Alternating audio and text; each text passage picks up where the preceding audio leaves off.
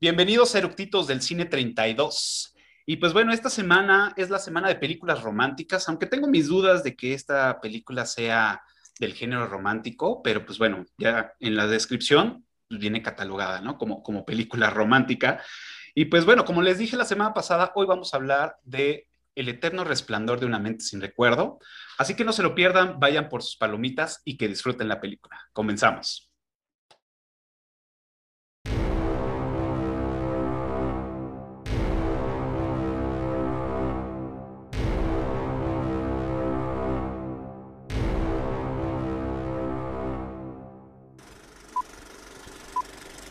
¿Ya está grabando?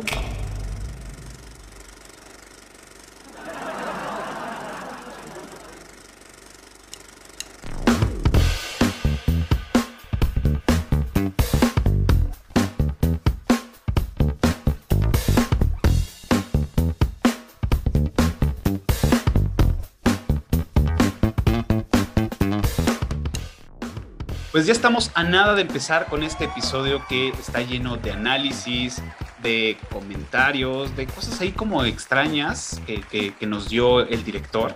Y pues bueno, para esto tenemos unos invitados que seguramente van a poner cosas extrañas y retorcidas en la mesa. Y pues bueno, antes de empezar, como ya es costumbre, les voy a dar los datos generales de, esta película. Y pues bueno, como director tenemos a Michael Godric y él lo vamos a ubicar en la película eh, como ciencia de, La ciencia del sueño, originalmente pirata, y The We and the I.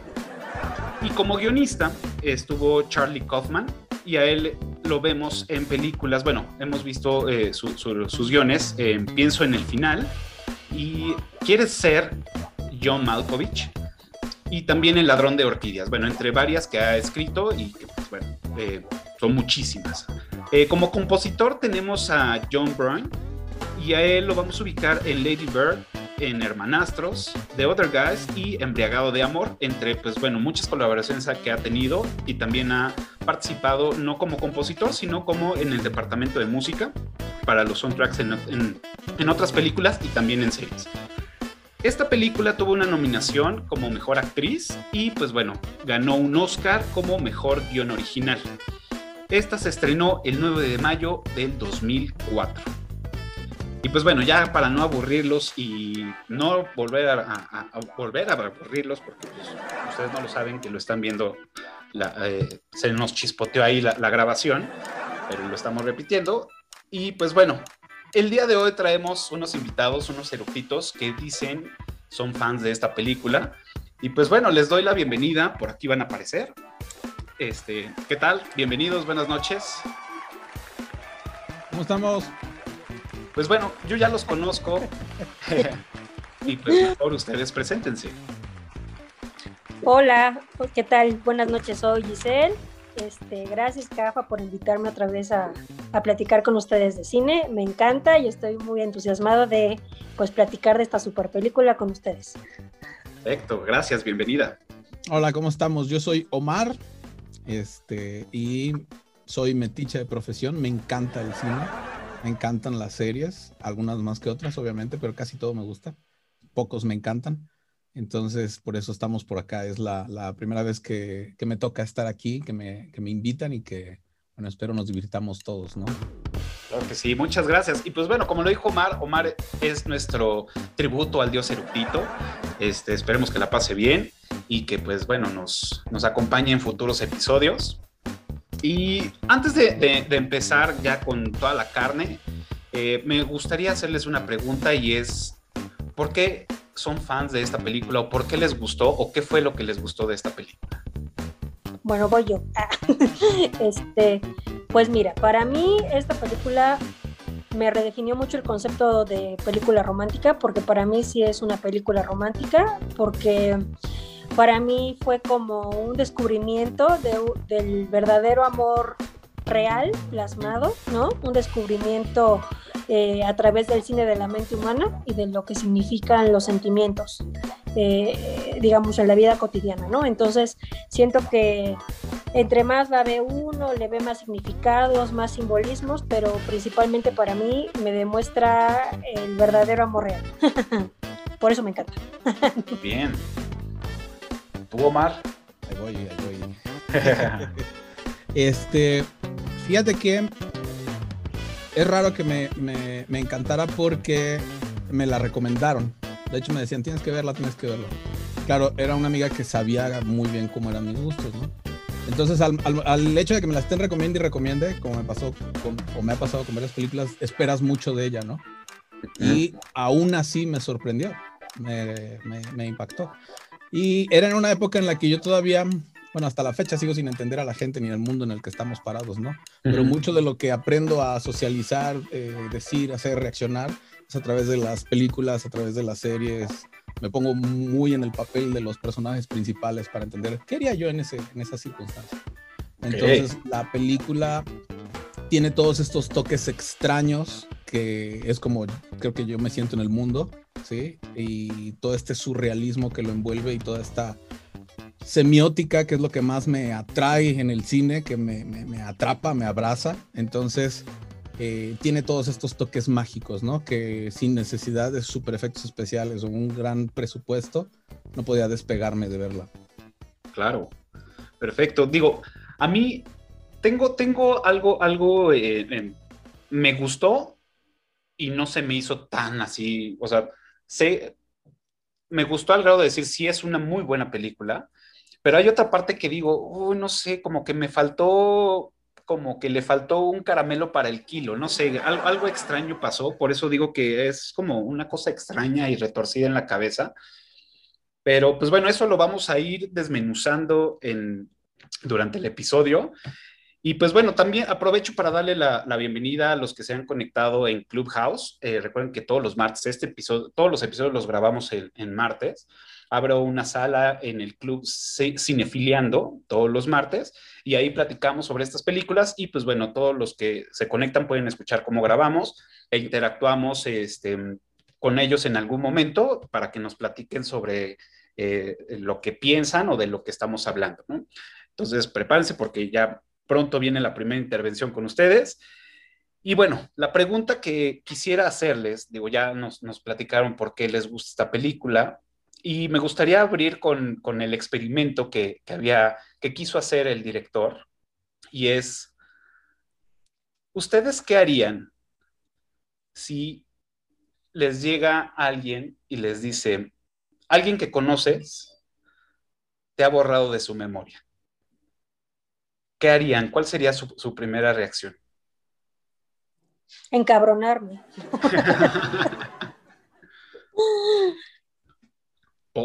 ¿Eso es todo, Giselle? No, o sea, bueno, tal vez, o sea... No, o sea, es válido, si, si es todo, pues es válido. o sea, pero tal vez yo no, yo no haría lo mismo, o sea, yo no me sometería como yo el hacer lo mismo. O sea, siento que fue como un impulso, ¿no? O sea, lo que vamos a ver en la película, que bueno, siento que él no lo piensa bien cuando lo hace. Creo que tal vez yo, como soy muy quisquillosita y aparte me encanta ser acumuladora de recuerdos y ese tipo de cosas, pues seguramente no lo haría pero sí me enojaría muchísimo, me ardería mucho, ¿no? De que alguien no quisiera tener un recuerdo mío en su existencia. Está cabrón. Em, híjole, está canijo. ¿Qué haría si alguien viene y me dice que, o, más bien me entero que alguien me borró de, O sea, alguien llega y te dice, yo, yo alguien que, tú conoces muchas veces y pues ni modo, ¿no? La vida sigue, o sea, incluso en la vida real, ¿no? Hay gente que te encuentras y no ni te reconoce o no sabe ni, de ti.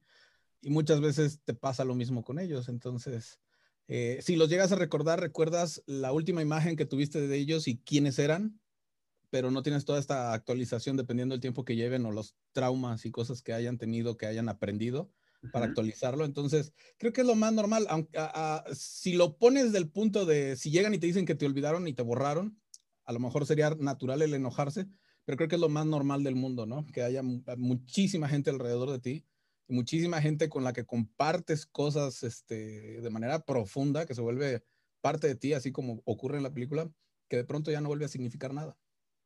Claro. Sí ocurre.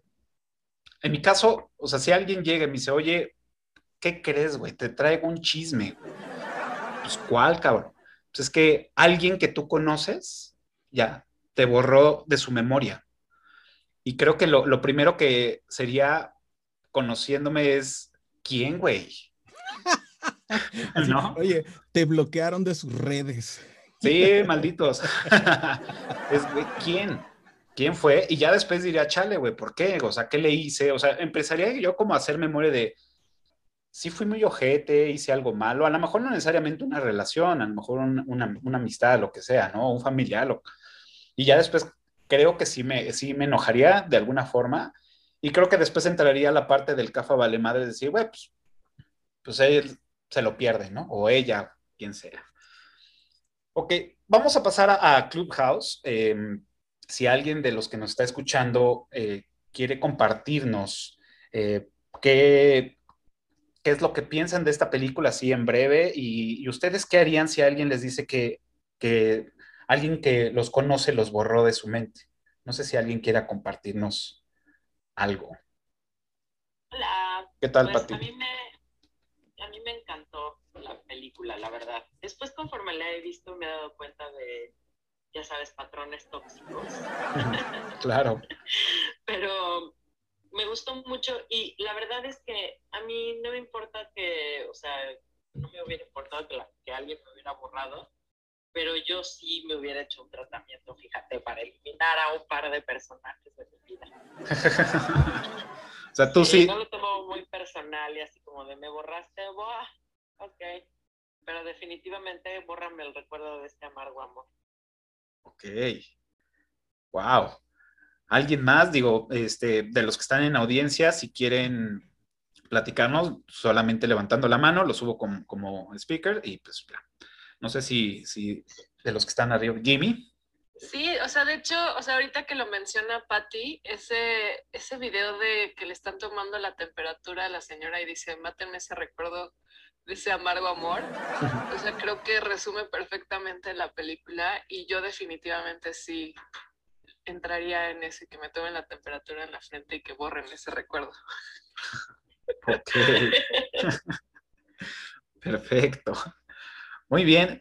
¿Alguien más? Si no, para, para seguirle. De todos modos, vamos a seguir haciendo interacciones. Pepo. Sí, pues no sé, eh, la, la, pregunta está interesante. Yo creo que también tendría primero la curiosidad de saber quién fue, ¿no? O sea, como el entre curiosidad y morbo, creo. Porque al final de cuentas, pues esa es decisión de la persona aquella. Y pues yo, o sea, mi deber, mi único deber es respetarlo, ¿no? Entonces, a final de cuentas, sea quien haya sido, yo no debería tener pedos con eso. Bueno, este, esos pedos son míos y no de esa otra persona, ¿no? Pero sí me daría curiosidad y depende de qué persona sea, sería Claro. O sea, como puede haber personas que sí te, que tú digas, chingón, a mí tampoco me importabas mucho. y otras que sí peguen duro, ¿no? Sí, totalmente. así como de cómo dices que te llamas. claro, no, aparte, digo, yo creo que lo haría, o, como, como dice Pepo, es, eh, sí, necesito saber, creo que necesito saber quién es, para que si en algún futuro te lo llegues a encontrar o te la llegues a encontrar, pues no quedes como estúpida, ¿no? Así de, ah, ¿qué onda, güey? ¿Cómo estás? Y el otro, pues, güey, ni te conozco, ¿no? Entonces, pues de ahí ya de alguna forma respetas y, y por otro lado, pues, pues ya, ¿no? No quiso nada contigo, pues ya tú te sigues. Muchas gracias por, por, ahora sí que por participar. Vamos a seguir más adelante. Pues bueno, este, pues vamos a empezar con datos curiosos eh, que, traigan a la mesa. No sé quién quiere empezar. Obviamente, pues vamos eh, platicando de, lo que vayamos recordando de esta película.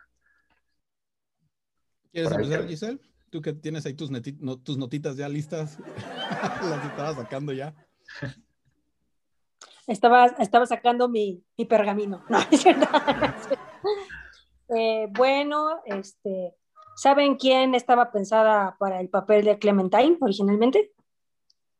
Por ahí había leído algo, pero prefiero que tú lo digas. Se supone que es, bueno, era Björk, pero rechazó el papel porque quedó tan deprimida con la de danzando la de bajo la luna o eso que lo rechazó. Entonces dijo que no estaba preparada para hacer otra película tan emocional después de leer el guion. Ese primer curioso. Claro, porque aparte o sea, imagínate, vienes de, filmar algo que para ti fue muy, muy desgastante emocionalmente y entras a otro que va a ser un trip súper denso, pues Lo rechazó. Hay que, hay que tener huevos para, para seguir haciéndolo, ¿no? estar muy centrado y este, o muy pendejo para decir, güey, me lo aviento y ya veremos las consecuencias más adelante, ¿no? Claro. Y bueno, y como resultado de eso, estaba yo viendo una entrevista, bueno, hace unos días, este, en donde obviamente que la opción original no era o sea, fue una riesgo para tanto para Gondry como para Kate Winslet, porque al final de cuentas, si se fijan, se supone que vive en Nueva York. Entonces, dice que para ella fue un salto cinematográfico muy fuerte porque ella estaba, pues, estaba la gente acostumbrada a verla en puras películas de época. Y entonces, para ella fue salirse de su zona de confort, o sea, se fue en 2004, no sé, ya bastantes años, de que iba, tenía que salir, pues, cero de época, sino su, bueno, ahorita platicamos de la personalidad de Clementine, pero como una gringa loca, peligrosa, ya sabes, que se va a pintar el pelo. Entonces, pues al final ella reconoce que en ese momento fue un gran logro para su carrera, pues inclusive la nominación, que no la ganó, pero pues nominación al fin y al cabo, ¿no? Claro. Sí, totalmente. Tú, Omar, ¿qué nos puedes platicar? De hecho, hablando de eso que dices de, la personalidad, no solo era lo genial de verla fuera de, eh, fuera de las películas de época, sino que le tocaba lo que generalmente le tocaba a Jim Carrey y Jim Carrey lo que le tocaba a ella. Invirtió las personalidades de los actores y que fue una bomba. ¿sí? Fue un Jim Carrey que nadie se esperaba. Yo creo que le abrió las puertas para otra cosa. Datos curiosos, además de la película, me, que no sé si me gustaría también mencionar desde ahorita, es lo del director. Era su segunda película, pero antes de eso se dedicaba a videoclips. En los cinco años ya estaba haciéndole a Lenny Kravitz y le tocó hacer precisamente a Bjork, a Foo Fighters, a White Stripes. Eh, vaya, o sea, Lenny Kravitz. Claro. Hizo el video de Kyle Minogue de eh, Coming to My World. Hizo el de Around the World de Daft Punk. Ah, wow, eso no lo sabía. Entonces yo me, me, me, explotó el, el, enterarme de que la mayoría de los videos que me gustan, incluyendo que no me gusta el pop, por ejemplo, y que esos videos en particular me encantan, y la mayoría son de él, de Mitchell Gondry. Ok. Este, haciendo todos estos, ¿no? Porque el de Foo Fighters es el de Everlong, que es precisamente el del tipo dentro de su sueño y que llegan los maleantes a la casa y luego está atrapado de un sueño dentro de otro sueño, o sea, este, ya venía Claro, totalmente. Digo, y no sé, este, no sé si es tanto dato curioso, más bien es como, como perspectiva que, tuve. Eh, normalmente, em, parte de lo que me gusta cuando, cuando veo una película, pues sí es ver como toda la composición que tiene, ¿no? En este caso, eh, también habló mucho los colores, la iluminación que se utilizó para, para cada uno de del, digamos, del proceso de la película, vemos colores más oscuros, más azules, más este, fríos, este, digamos, no, no tan tristes en el momento en que Jim Carrey está solo, ¿no? Siempre cuando, cuando aparenta estar solo o está en escenas solas, siempre tienen estos, estos destellos. Cuando ya está con, con esta chica, con Clementine, ya ya empiezan a ver colores más cálidos, ya el sol este, está dándoles en el rostro, ya, ya hay presencia más de luz, lo cual hace parte como cálida de esta película. Y luego hay este, escenas donde hay una infinidad de saturación de, colores, donde es, creo y pienso que es cuando ya anda en el, en el, en el pedo ya muy eh, digamos que ya en su trastorno de decir, güey, ya está hasta la madre de este güey, las escenas del restaurante de, güey, ya, o sea, estoy comiendo y de, güey, quítale los pelos al jabón, güey, porque me caga. Este, hay una saturación de, de, muchos colores, ¿no? Entonces es como, siento yo que te, te, da un poco de ansiedad y como que no sabes para dónde voltear de, tan saturados que, que, que, se llega a apreciar, ¿no? Es como parte de lo que de lo que yo veo, y que aunado con esto, pues bueno, es el color de, cómo se pinta el pelo esta chica, ¿no? Las diferentes etapas de cómo se pinta el pelo, ¿no? Vemos un, color azul, que el primer color azul, que es cuando, digamos, es, estamos empezando, ¿no? está, no, no hay una relación todavía, pero se están conociendo y como que es un, un, un panorama limpio, digámoslo, este, está el color naranja, este, digo rojo, que ya es los recuerdos que tiene este Joel como, como de ella, de esa, de ese de esa relación padre, ¿no? Como rescatar todo. Entonces vemos esos colores rojos, el verde, este, y entonces así van, van, cambiando estos colores del pelo, pero vienen, vienen cargados de sentimientos o vienen cargados de emociones que te los va marcando la película junto con la, con, digamos, con la paleta de colores que, que manejan. Entonces, eso se me hizo súper interesante porque al principio decía, qué cagado que pues trae esta morra el pelo y ya de repente otra escena, pero es muy evidente, pero hasta que no lo piensas, dices, pues sí, tiene, tiene toda la razón. Entonces vas, vas asociando sentimientos con colores. Digo, no sé si ustedes también lo, lo pudieron apreciar o, o cómo lo, lo, cacharon. Yo pienso más bien, o sea, que, que como la historia está en desorden, ¿no? siento que cuando agarras la onda del cabello, el cabello te da, o sea, además de lo simbólico que ahorita lo podemos, o sea, profundizar más, siento que te da como eh, muy determinados los tiempos y espacios en el que estás, ¿no? O sea, por ejemplo, yo estuve haciendo como cuentas. La Real Clementine sale 20 minutos en la película, que es el cabello azul. O sea, todos los son los recuerdos, ¿no?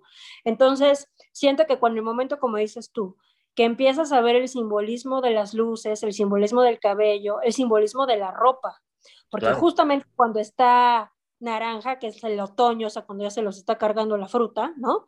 O sea, básicamente ella ya también se viste oscura como él, ¿no? O sea, mientras ella es puro color, eh, ella, e, e, él es siempre monocromático, ¿no?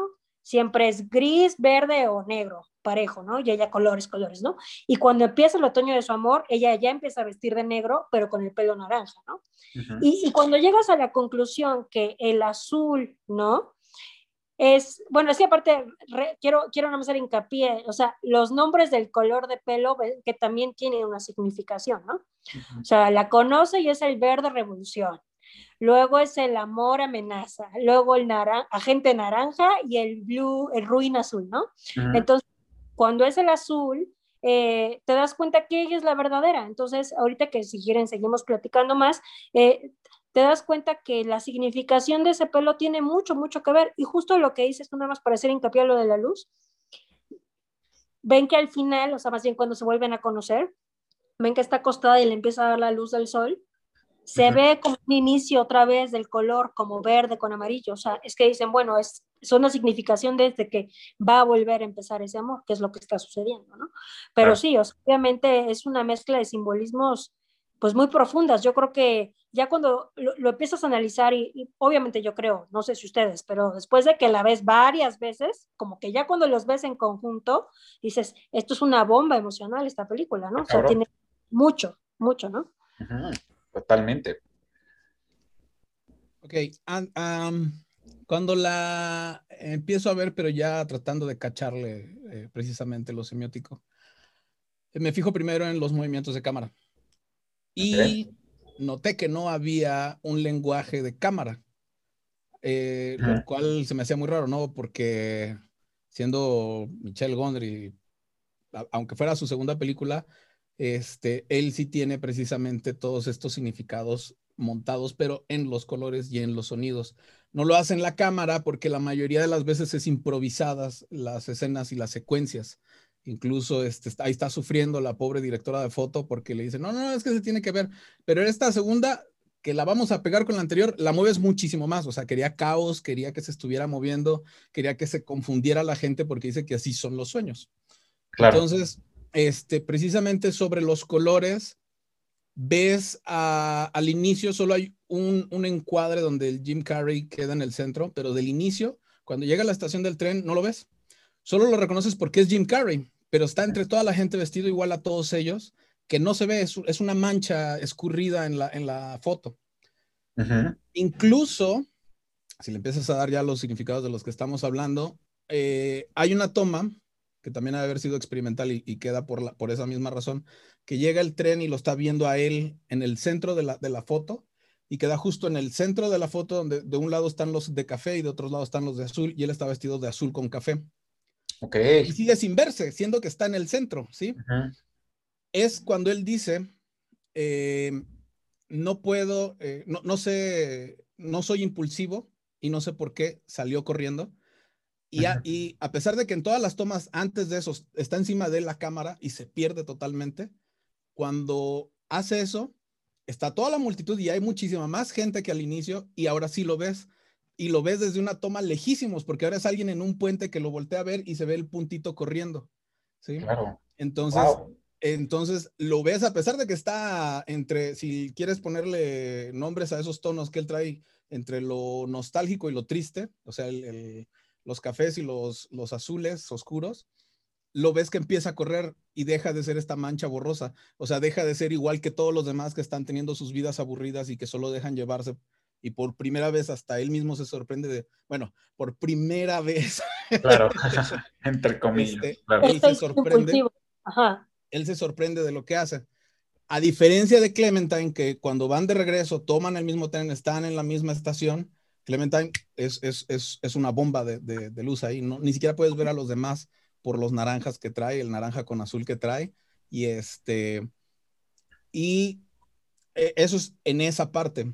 Cuando están en el tren, le designan, ya, ya tenían establecido a Joel con este piano y este bajo acústico, el pam, pa, pam, pam, pam, pam, pa, pam, y se está repite y repite todo el tiempo, y cada que él está hablando y está diciendo de sus notas y sus dibujos y que le faltan páginas, llega ella y le ponen un, este, un basún, ¿no? Un instrumento de viento que precisamente siendo ella libre como el viento, este, loca, desatada, etcétera, etcétera, a diferencia del loop que tiene eh, el personaje de Joel, que es repetitivo y que solo es el piano con el bajo, ella, este, las notas están por todos lados, están subiendo, bajando y es un...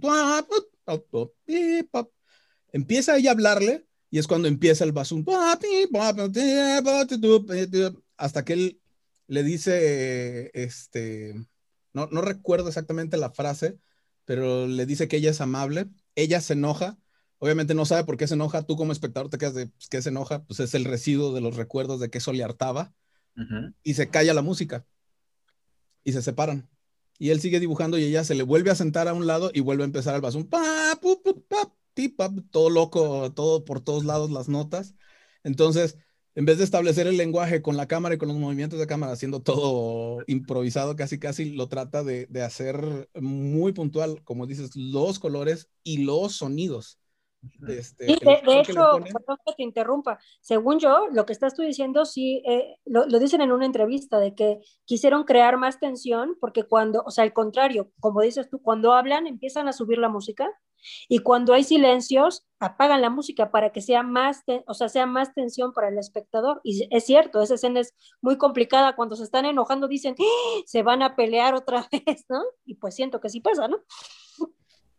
Ahora, si nos quedamos hablando del score y de la música que le ponen, está todo, yo lo veo esto como un preludio de la película, ¿no? Te están estableciendo, eh, primero te están estableciendo la emoción del romance y, y te lo arrancan, te lo arrancan, este, de una manera, de, donde ya te dice esto va a estar rarísimo cuando llega el Elijah Wood, que por cierto es un super cast el de la película, o sea, porque no es nada más el Jim Carrey con la Kate, sino también está la Kirsten Dunst, está el Aya Wood, está Mark Ruffalo. O sea, es un super cast que, que, que bueno. es la ventana y, le ayudar. y ahí es donde tú sí te, te sacas de onda porque estás en la calle, un desconocido se te acerca y te dice, ¿en qué te puedo ayudar? Sí, claro. Corte A, se oye I need your loving y lo ves a él llorando con las marcas en las sienes o sea, que va saliendo del, del, del doctor, del Mesriac, y está la, la, la, música está como si la estuvieras poniendo en el celular, pero tapada con una mano. Se oye así. Y cuando dice Everybody learns sometime, lo saca y lo avienta. Sí. Y, y hace una, una, inversión que es donde ya te dicen de una manera súper bizarra que empiezan los recuerdos, porque generalmente en cualquier serie o en cualquier película oyes el arpa que dice, y me acuerdo que, y se oye el arpa que va de, de agudos a graves, en cambio aquí empiezas a oír el arpa de graves a agudos, que empieza pam, pam, pam, pam, pam, pam, pam, pam, pam, pam, pam, pam, pam, pam, pam, y se empieza a deformar ya toda la historia y es donde te dicen que estás cayendo por un agujero en espiral. Claro, no, aparte, digo, como, como experiencia de primera vez, cuando la ves por primera vez y, ves todas estas escenas que, que, ya han dicho, o sea, la del tren, pues saca de onda, ¿no? O sea, saca de onda decir, güey, o sea, a ver, está pasando algo extraño aquí, no sé si me perdí de algo o, o neta, este güey está como muy, muy reprimido en su pedo y esta morra, pues sí es una explosión, ¿no? Como dices, ¿no? Entre sentimientos, entre que pues es, es una, una, cosa extraña ahí. Y dices, órale, está, está chido, pues su, su, buena vibra, ¿no? Y de, de repente de, güey, ¿qué pedo? ¿Me estás diciendo así? No, me caga. Y, y se enojan y luego regresa, wow, ¿qué pedo con esta vieja bipolar, ¿no? Entonces, ya conforme va pasando la película, vas entendiendo, ¿no? Y, y, y aunado con los cambios que dices de música, de, iluminación, de colores, y es como estos primeros minutos que te va adiestrando el director de cómo se va a ir comportando la película, y así es como va a sonar cuando sea real, y así va a sonar cuando estén hasta el dedo, y así va a sonar cuando estén en buena onda, ¿no? Entonces, como que te va adiestrando la película ya sin querer, entonces pues tú ya lo vas escuchando. Y esto sucede, y esto lo tenemos desde las películas de terror, ¿no? Que es, todo está callado y dices, güey, algo va a pasar. Y luego viene la música, tan, tan, tan, tan. Dices, ah, huevo, va a pasar y ya ves a un corte, silencio y pum, putazo, ¿no? Del de, de monstruo. ¡Ah! Este, y sin embargo, también puedes apreciar que cuando te ponen pues algo más mel melódico, un piano o algo así, sabes que ya terminó la emoción de, intensidad de una película de terror, ¿no? Entonces, eso ya lo venimos, este, ya, ya estamos adiestrados, digamos, digámosles de esa forma, ya aprendimos. Y son, creo, los recursos que utilizan eh, los directores que han utilizado durante toda esta, pues, toda la, la, vida del cine, desde que ya entendieron que se puede este, adiestrar al, al espectador de esa forma y lo siguen usando, ¿no? Entonces, Exactamente, como lo dices, como lo mencionas, y empezar a ver esos cambios ya de, de, escenas y ver, y lo, lo, juntas con el color de pelo y dices, ah, ok, esto es en otro momento, y empiezas a armar tu, tu mapa, ¿no? Tu mapa de decir, ah, ok, está pasando acá, por acá y por allá, ¿no? Lo más cabrón que creo en, en este caso, en, en, lo que de estos recuerdos, cuando ya identificas que, que, que está sucediendo, creo es que se tomó una decisión y esa decisión se va a volver a tomar y se va a volver a tomar y se va a volver a tomar y se va a volver a tomar en mil veces, ¿no? Esperando que haya un cambio, lo cual nunca nos lo dicen en la película, ¿no? Pero, no sé, a ver, venga, venga. No, yo digo que sí hay. Y, y precisamente te lo ponen en ese preludio, que es donde te ponen esa clave y al final te la, eh, te la refuerzan, porque al inicio cuando está oyéndose todo el, el se oye el everybody's gotta learn sometime, pero se oye todo everybody's gotta, sí, y en cambio al final de la película se vuelve a oír, pero ahora sí ya se oye clarito y en primer plano, everybody's gotta learn claro. sometime, sí. Es cierto, tú no sabes realmente cuántas veces pasa. Sí, cuántas veces se borraron la mente. Cuántas veces se borraron la mente. En la película se ve, al menos te da el, el Cuatro, guiño de que fueron ¿no? al menos tres veces uh -huh. porque son los loops del final, pero uh, por lo que yo encontré en el guion original, ella ya tiene como 60 años y es la quinceava vez que lo borra. Sí, algo, algo, así, había, algo así había escuchado en, en, en, un podcast que sí, que ya habían sido pues, un chingo de veces que, que ya había sucedido. Exactamente, pero por eso es, es tan importante el, el, la línea de la canción, de que todos tienen que aprender en algún momento. Y por eso también es importante el, el el papel de esta Kristen Dunst en, en, ser la que al final rompe con la empresa o hace que la empresa claro. empiece a tener problemas, porque te están como que indicando que ya no van a poder borrarse. ¿sí? Claro. Ese y el plantearte otras parejas, ¿no? Porque están ellos dos en, la, en, la, en, el, en, el, centro de la historia, pero están rodeados de parejas disfuncionales que se aguantan entre ellos. Ah, los amigos, qué bruto. Están, están los amigos, que ahí sale otro simbolismo, que es el de los hijos y los niños, que es la razón por la que ellos se pelean y se separan.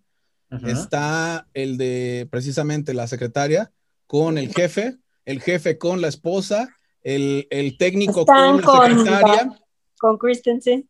eh, y, y los amigos, o sea, te están poniendo por todos lados y en toda la película solo salen los niños al inicio cuando la ve por primera vez en la playa de espaldas junto a ella corriendo y demás y ella está ahí en el fondo y es la única vez que se ven, pero sin embargo tienes los guiños Una y otra vez, una y otra vez, una y otra vez, como Ah. precisamente los amigos, este, eh, eh, él se comporta como un niño. Incluso lo ves que lo más importante para él, para él era su avioneta, ¿no? Sí. Que- que- y ella lo trata como si fuera la mamá. Ajá. Entiendes que igual, por alguna razón, él no quiere tener niños y por eso cuando Joel sale de la, de la mm, librería, que sale de la librería y está de pronto en la sala de ellos y se sienta en, el, en, el, Sí, en la escalera, atrás en la pared lo que tienen, en vez de tener fotos familiares, lo que tienen es el calendario del perro. Sí. Exacto. Que el perro es el que está en, los, en las piernas de- del amigo y agarra Ajá. y se lo quita, dice, quítate. Ajá. Y ellos están peleando todo el tiempo, los amigos, o sea, el, el amiga, el- en lo que le están explicando, que es que ella te borró, ya no quiere saber de ti porque estaba sufriendo y demás. Y a pesar de que se están diciendo cosas, no estalla hasta que él le dice, le voy a decir a Joel, no le vayas a decir a Joel, tú no eres mamá. Cuando le dice tú no eres mamá, ella agarra la ropa y se la avienta y se va. Claro. ¿Sí? Wow. Y te digo, son, son detalles recurrentes, como que cuando el médico se deja besar por la secretaria y que después nos enteramos que es la segunda vez que eso pasa, este, él lo primero que le dice es, tengo hijos. Le dice, soy casado y tengo hijos. Tengo hijos. Que después se vuelve más importante, pero ya en las escenas extendidas, entonces ahorita lo dejamos. Wow. Pues sí, efectivamente, digo, hay, hay muchas cosas que, que sí caché y otras que acabas de decir que la verdad no, no, no, no las había cachado. Y pues tiene toda la lógica. Es, es, es, creo que, creo que parte de la película, o más bien del morbo de la película, es entender cuántas veces ha sucedido esto, si todas las veces han sido lo mismo, y este, y o ha estado involucrado otros, ¿no? Entonces, creo que es parte de, de- los juegos que te hace este, la cabeza en pensar en eso. Y pues, no sé, digo, está está está súper cabrón. ese proceso.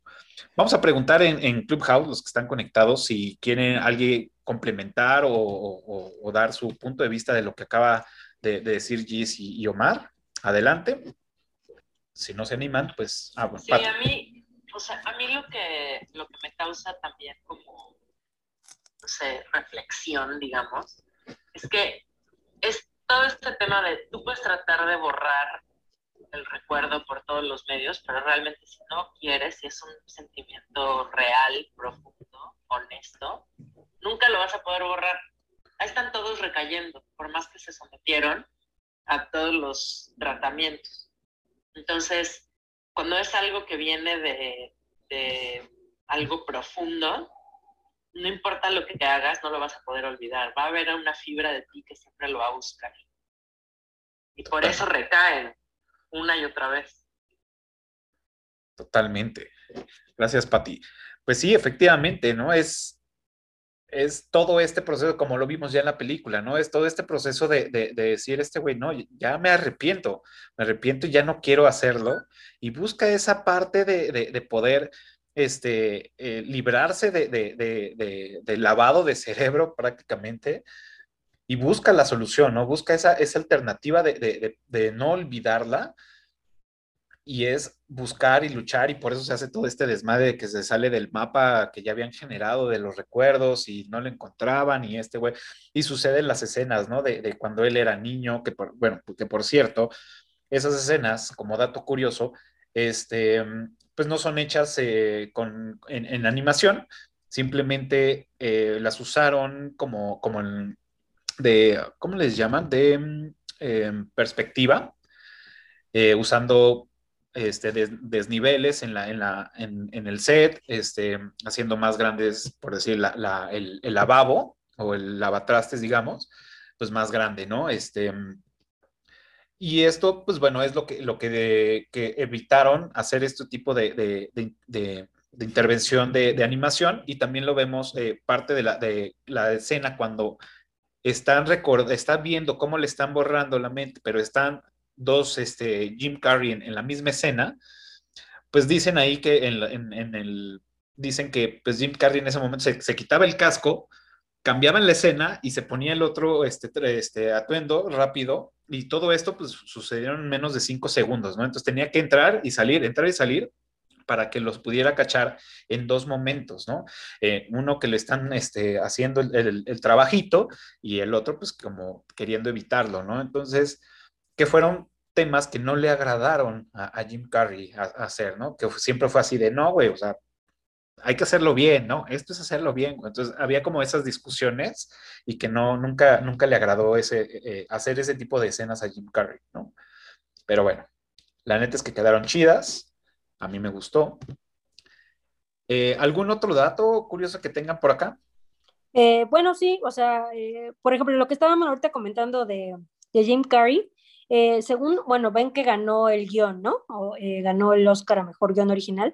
Según esto, o sea, cuando le presenta a Gondry, digamos, la idea de las tarjetitas y el arma, el, ¿cómo se llama? El super guion, cuando están trabajando, al parecer lo que estaba yo leyendo, y eso es que los actores sentían como mucho respaldo de Kaufman, de que les decían, les daba muchas libertades en el set, a todos menos a Jim Carrey, justamente porque lo querían lo quería más meter en su papel de estresado, de melancólico, depresionado, de que no podía expresarse lo que él quería, porque obviamente, justo como dijo Mar, o sea, lo sacó de su zona de confort, ¿no? O sea, nunca hubiéramos pensado que él hiciera ese rol tan serio después de venir haciendo la máscara y todo poderoso y esas cosas, ¿no?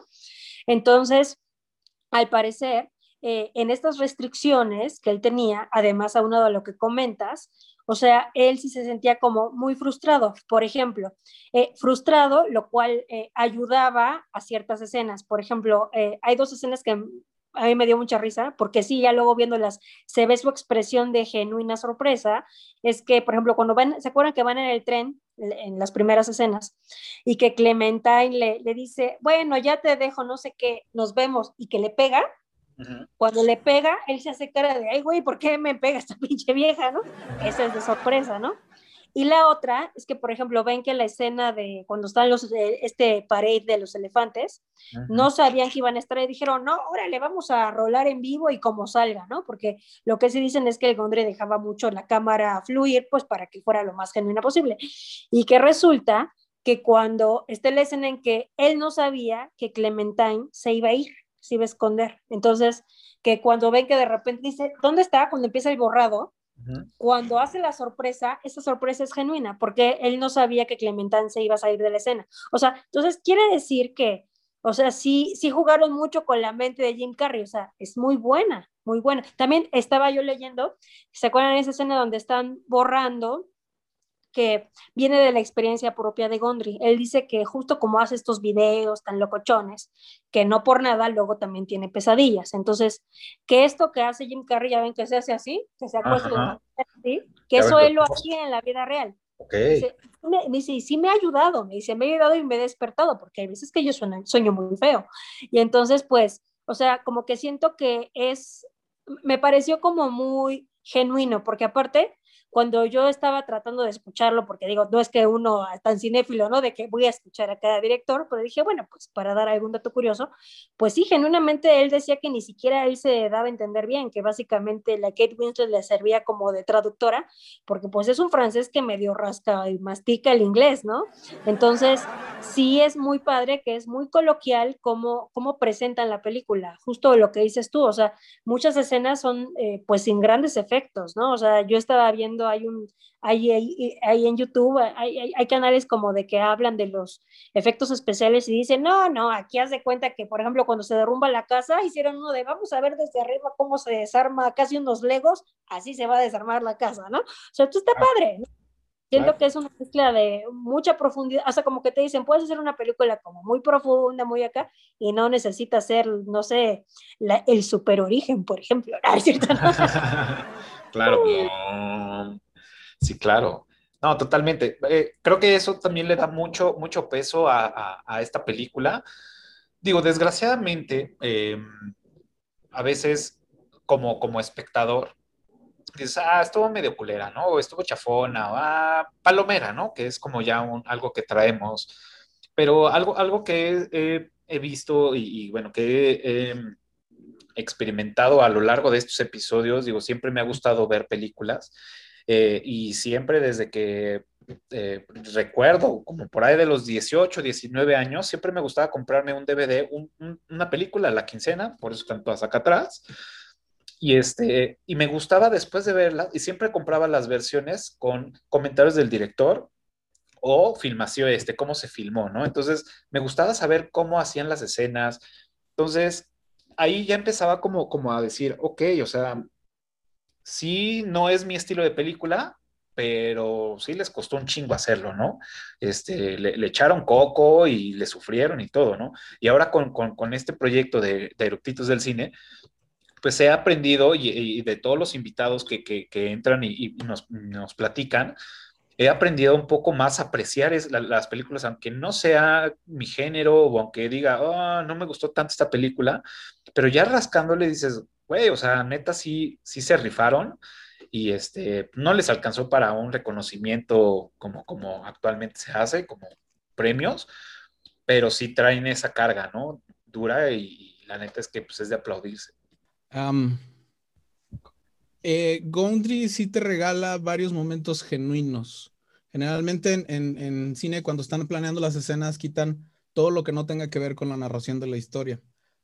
Pocos directores dejan momentos genuinos como, em, voy a hablar por un segundo de otra película.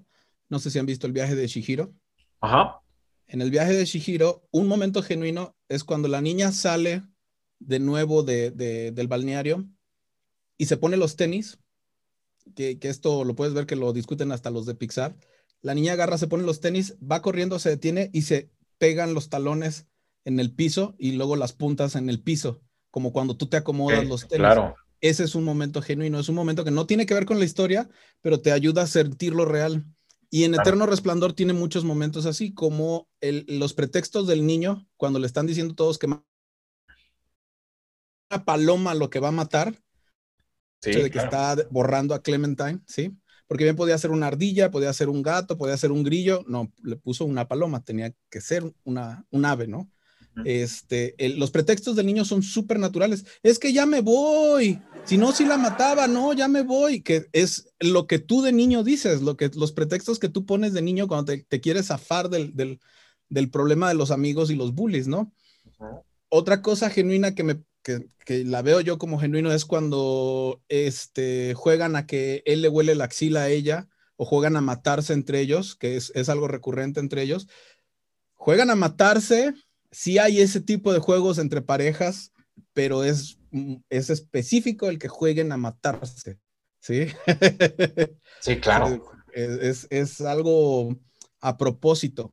Ahora, de las entrevistas, tienes razón, cuando ves las entrevistas, ellos ya tienen mucho rato de no verse desde que filmaron la película. Y cuando están viéndose y se reúnen y demás, se ve que se reconocen y pareciera un reconcilio entre ellos, tanto Kate con Mitchell como Jim con Michelle, porque los hacen por separado aparte, no juntos. Se ve que fue súper estresante para todos haber hecho la película, que fue muy pesado. Se abrazan, ya se ríen. Jim bromea muchísimo con lo que decía Giselle de, es que, este... Trajeron en chinga. Ajá, y, que él estaba frustrado de qué es esto, los efectos. Me parece que solo al inicio hay CGI tal cual, todo se resolvía o en edición o en el acomodo de la cámara, solo al inicio donde le borran la pierna a, esta Clementine que va caminando y solo tiene una pierna. Me parece que es ese y que en ese momento cae un carro del cielo. Pero eso, lo, el, el mismísimo Michelle te dice que es porque ahí te, te daba a entender que es un lugar peligroso que te debe de dar miedo, es un lugar en el que no quieres estar. Entonces, dice que hizo lo de la pierna, de que va caminando la Clementine y, le borran la pierna, entonces, porque dice que en los recuerdos tú no recuerdas todos los detalles, solo la idea de lo que pasa, pero la gente no se daba cuenta. La gente no se daba cuenta de que le faltaba una pierna a, Clementine. Entonces le añadieron lo de que el carro cae del cielo, justo en el momento en que le dice, ve, todo se está deshaciendo. Y en ese momento cae el carro del cielo. Me parece que eso es lo único que es este CGI. Porque sí, a, Michelle Goldry no le gusta el CGI y se los decía. Cuando hacen la escena de que él corre de, de una esquina a la otra y llega al mismo carro, lo que hacían era voltear la imagen. Voltear la cámara, sí. Exactamente. Y este, y eso tampoco les, les, estaba, más bien a la directora de fotos le estaba costando muchísimo trabajo porque decía, Bueno, de esa escena déjame comentar algo nada más, porque yo sí me fijé, porque decía que ves que, bueno, sale del coche, camina y luego regresa. Entonces, obviamente cuando regresan los letreros están al revés, ¿no? O sea, de todo lo que está en las tiendas. Entonces, como fue, va y viene, dice que lo que hizo él a mano es que la calle, o sea, la, eh, eh, de la calle, agarró y lo puso derecho para volverte loco, porque dices, no, pues si todo está volteado, dice, pero aquí dice Saratoga, o sea que sí está bien. La tercera vez dice que dijo, no, pues vamos a volverlo más loco, vamos a enseñarle que esto ya se acabó. Entonces dice que nada más puso como cajas vacías y sobre eso puso las vitrinas, o sea, de que ya, ahora sí ya, eh, esto ya va en serio, ¿no? Pero, pero es muy buena esa escena. Exacto, es muy buena esa escena porque entonces, eh, como que, bueno, en ese momento yo me imaginé, como ustedes dicen, que a lo mejor iba a haber más efectos especiales. Dije, no, seguramente estoy esperándome una película que empezó romántica, en dos minutos me dijeron, bueno, no, no es romántica. Luego ves que lo entrevistan y dicen, ¿cómo se conocieron? Y no es como tú viste, entonces dice, no, a mí se me hace que a lo mejor esto es de universos paralelos. Claro, totalmente. Sí, digo, juega, juega muy bien con todos estos recursos el, director para, para, generar ese caos, ¿no? En, en, tu cabeza y que eh, también hasta en algún momento cierta armonía, ¿no? Que necesita este, para, para poder hilar estas historias, bueno, estos este, momentos de en, en qué estás, en qué, en qué momento estás, ¿no? Eh, otra pregunta que tengo, digo, y seguimos con los datos curiosos y comentando es, ¿Ustedes qué opinan del, papel que hace Elijah Wood? ¿Qué tal el personaje? ¿Cómo actúa o qué significa su personaje? en general. O sea, en general, pues es patético, ¿no? sí, o sea, siento que siento que hasta cuando se ríe con Mark Ruffalo de no, pues es que la vi, me enamoré. Cuando se voltea, Mark Ruffalo le dice, güey, pero estaba inconsciente, güey, ¿de qué te pudiste enamorar? Sociopat, ¿no? Entonces, pero cuando se lo dice es porque él, le dice, ah, me robé sus calzones. No, es brutal eso. estaba inconsciente. Sí, claro. No, y aparte, ¿sabes qué? Cuando dice, pero, y, dice, no, no puede ser, y luego se cagan de risa y dices, pinches hambre. No, no es Pinche comando, ay, claro. Sí, sí.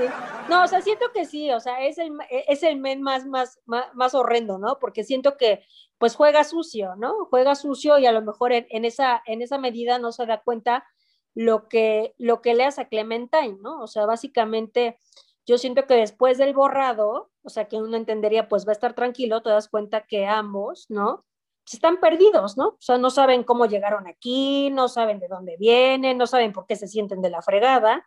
Y siento que en ese momento, este, que él quisiera como ganarle de, ah, pues te gusta el chocolate, te voy a dar chocolate, pues más que fuera algo positivo, pues la vuelve Lorenza, ¿no? Lo quita. Entonces, siento que su papel es como el escalón que uno indirectamente tiene para, para encontrar como la cuadratura de cómo van a reencontrarse, ¿no? o sea, pone a lo mejor pone en manifiesto que aun cuando ellos quisieran borrarse, tal vez cuando uno va en retrospectiva te das cuenta que probablemente no, no era la peor relación del mundo, ¿no? Simplemente yo siento que el Ayagut lo que pone en manifiesto es que pues él no es, ¿no? O sea, siento que él es como, como, pues no lo sé, como el, no sé, o sea, siento que, a ver cómo explicarlo para no dar más chorro.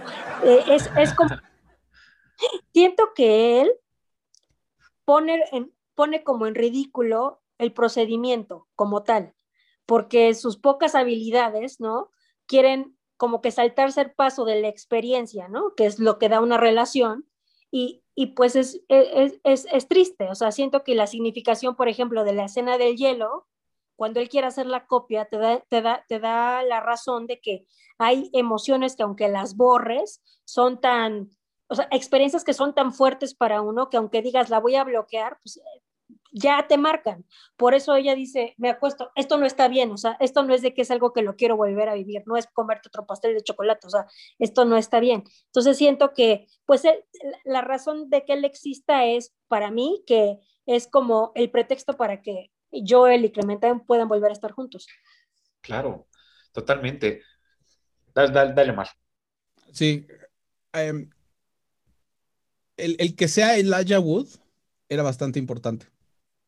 O sea, que el actor que presentara a Patrick, que si te das cuenta cada que alguien lo menciona que estaba presente Jim, es Patrick. Y cuando le dice a Patrick, abre la cerveza, le dice Patrick. Y le hace la señal de la cerveza. Bueno, el caso es que era muy importante que fuera Elijah Wood porque ya había salido El Señor de los Anillos. Ya era el súper actor famosísimo, impresionante. Y si era cualquier otro desconocido, el momento donde le toca la ventana y le dice, ¿te puedo ayudar? Para ti hubiera significado nada. Es ah, un güey. Pero el hecho de que fuera el Wood y le toca es, no mames, esto, es, esto va a ser súper relevante. viene- viene algo cabrón. Ajá, no, no es un güey gris, ¿no? Es el Wood diciéndole, ¿te puedo ayudar en algo? Y eso te súper desconcierta. ¿sí? Y siento que también sabes que el tema justo sobre este actor es un, un tema que inclusive Joel lo dice en la película. O sea, que junto a él y junto a ella se ve muy chiquito, ¿no?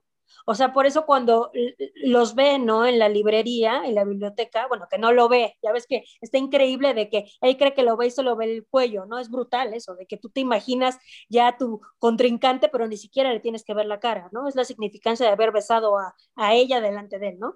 Entonces, eh, siento que, eh, eh, ¿cómo les platica? Es que aparte es tan joven, ¿no? O sea, ¿qué hace ese niño con Clemente? Lo hace por lastimarme, ¿no?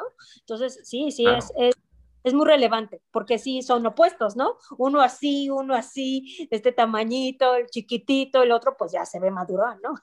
Claro. Y también, y también creo que parte de, de, de, de, cómo se haya, eh, eh, eh, haya, sido la participación de, este actor, o más, más bien de su papel, es que uno, pues sí tenía que ser alguien más, más joven que, que Clementine. Uno, porque es el impulso que tú tienes como joven, ¿no? Dices, güey, esta es, esta es la, la, la, la, receta para poder conquistarla.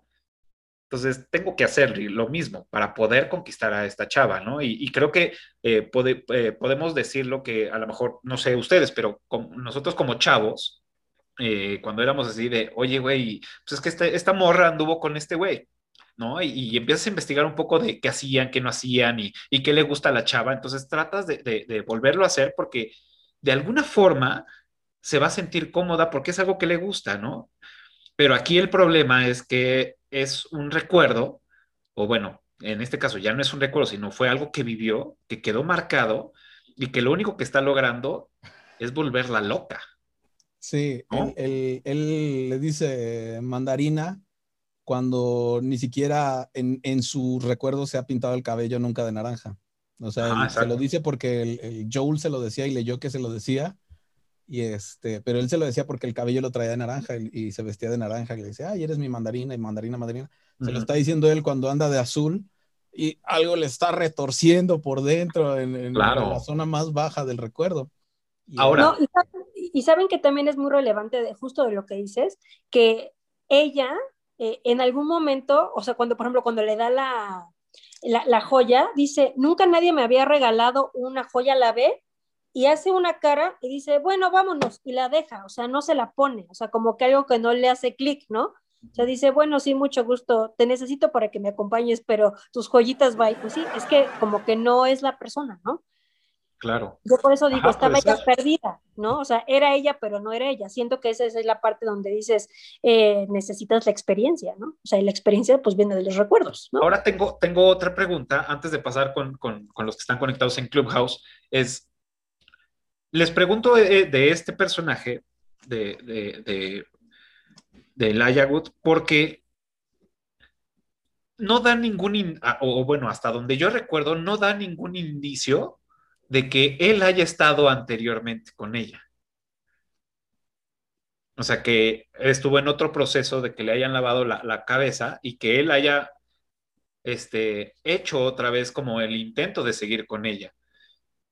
No sé si, si, si, si le cachan a lo, a lo- lo- que estoy tratando, o, o más bien si, si ustedes dicen, sí, güey, sí, sí pasó porque pues, pas- hacen estos guiños de la relación anterior que tuvieron y ahora este güey ya, o, ah, no, puede ser que sí haya sido la primera vez. Yo sí entendí que era la primera vez, porque inclusive le dice, güey, ¿cómo la vas a amar si la conociste la semana pasada? ¿No? O sea, Ah, mira, no, no recordaba esa parte, Sí, tienes exacto. razón, Justamente. tienes razón. Aparte, Sí, aparte que no sería tan impactante volver a ver a Joel al día siguiente de que le acaba de borrar la memoria. Claro. Totalmente. Muy bien, gracias por aclarar. Ok, pues no sé si alguien en Clubhouse quiera platicarnos algo sobre este personaje, este, qué les pareció, la historia de todo lo que, que acabo de escupir de, de, de lo que pienso. Adelante. Si no, pues podemos seguir. ¿Algún otro dato curioso que traigan a la mesa? Uf, con esa película son muchísimos, ¿no? Venga. Este, bueno, deja incluso, voy a poner algo que, eh, que te dije hace rato de los fondos. Ah, claro. Ya se Pero para los que nos están escuchando, Omar acaba de poner un fondo este, en su ventana de Zoom, donde está la escena que está mm, Clementine y Joel en el piso, bueno, en el, en el hielo roto, que es famosísima. Entonces nos va a platicar un poco de, de esa imagen. La portada, ¿no? Que la portada, exacto. Este, ahí lo, lo relevante es, precisamente están sobre la, el, el- el hielo roto, que está representando el, remen- el remendo que tienen de, de relación entre ellos, y que incluso cuando Joel, cuando ella le dice, enséñame qué constelaciones te sabes, y él le dice, ve, es Osiris el enfático, hace la misma forma que tiene roto el, el- el- el hielo. Entonces es como si ellos estuvieran en este sándwich de, de relación remendada una y otra vez o tratando de pegarla, pero que por más que lo pegas, pues no queda igual, ¿no? Entonces, este, ese, ese dato a mí me, desde el inicio me... De por sí la fotografía está fantástica, el que Claro. lo pongan así, el hecho de que ellos quedan en medio de, de la constelación y el hielo, ya es fantástico. wow. Sí, totalmente, ¿no? Y que de ahí ya, bueno, también este, se aprovecha la, la- la misma fotografía para hacer otros pósters donde está la cara de Jim Carrey y arriba está esta fotografía, ¿no? Como este, simulando algún recuerdo o pensamiento, ¿no? Como creyendo que lo recuerda. Ajá, exacto. Vámonos, señor. I, I had a really nice time last night. Nice. I had a the best fucking night of my entire fucking life last night. That's better. This is weird. To all patients of Dr. Howard Mearswack, my name is Mary Spivo. We've met, but you don't met, remember but you me. don't remember me. I worked, I worked for a company company, you you hired hired to have part of your memory erased. I've since decided that this Some is a teaser ad or something. procedure, and in order to correct this, I'm sending everyone's file back to them. My name is Clementine Krasinski. I'm here to erase Joel Barish. What is this? I don't know. He's boring. Is that enough reason to erase someone? I've been thinking lately how I was before and how I am now, and it's like he changed me. I feel like I'm always pissy now. I don't like myself when I'm with him. I don't like myself anymore. I can't stand to even look at him. That pathetic, wimpy, apologetic smile, that sort of wounded puppy shit he does, you know? What are you doing? He's not doing anything. Bloom is certainly fucking off the rose at this point. Are you screwing with me? No! You are screwing with me. Joel, I'm not. You clearly are. Look, okay, let's just, just take a minute and.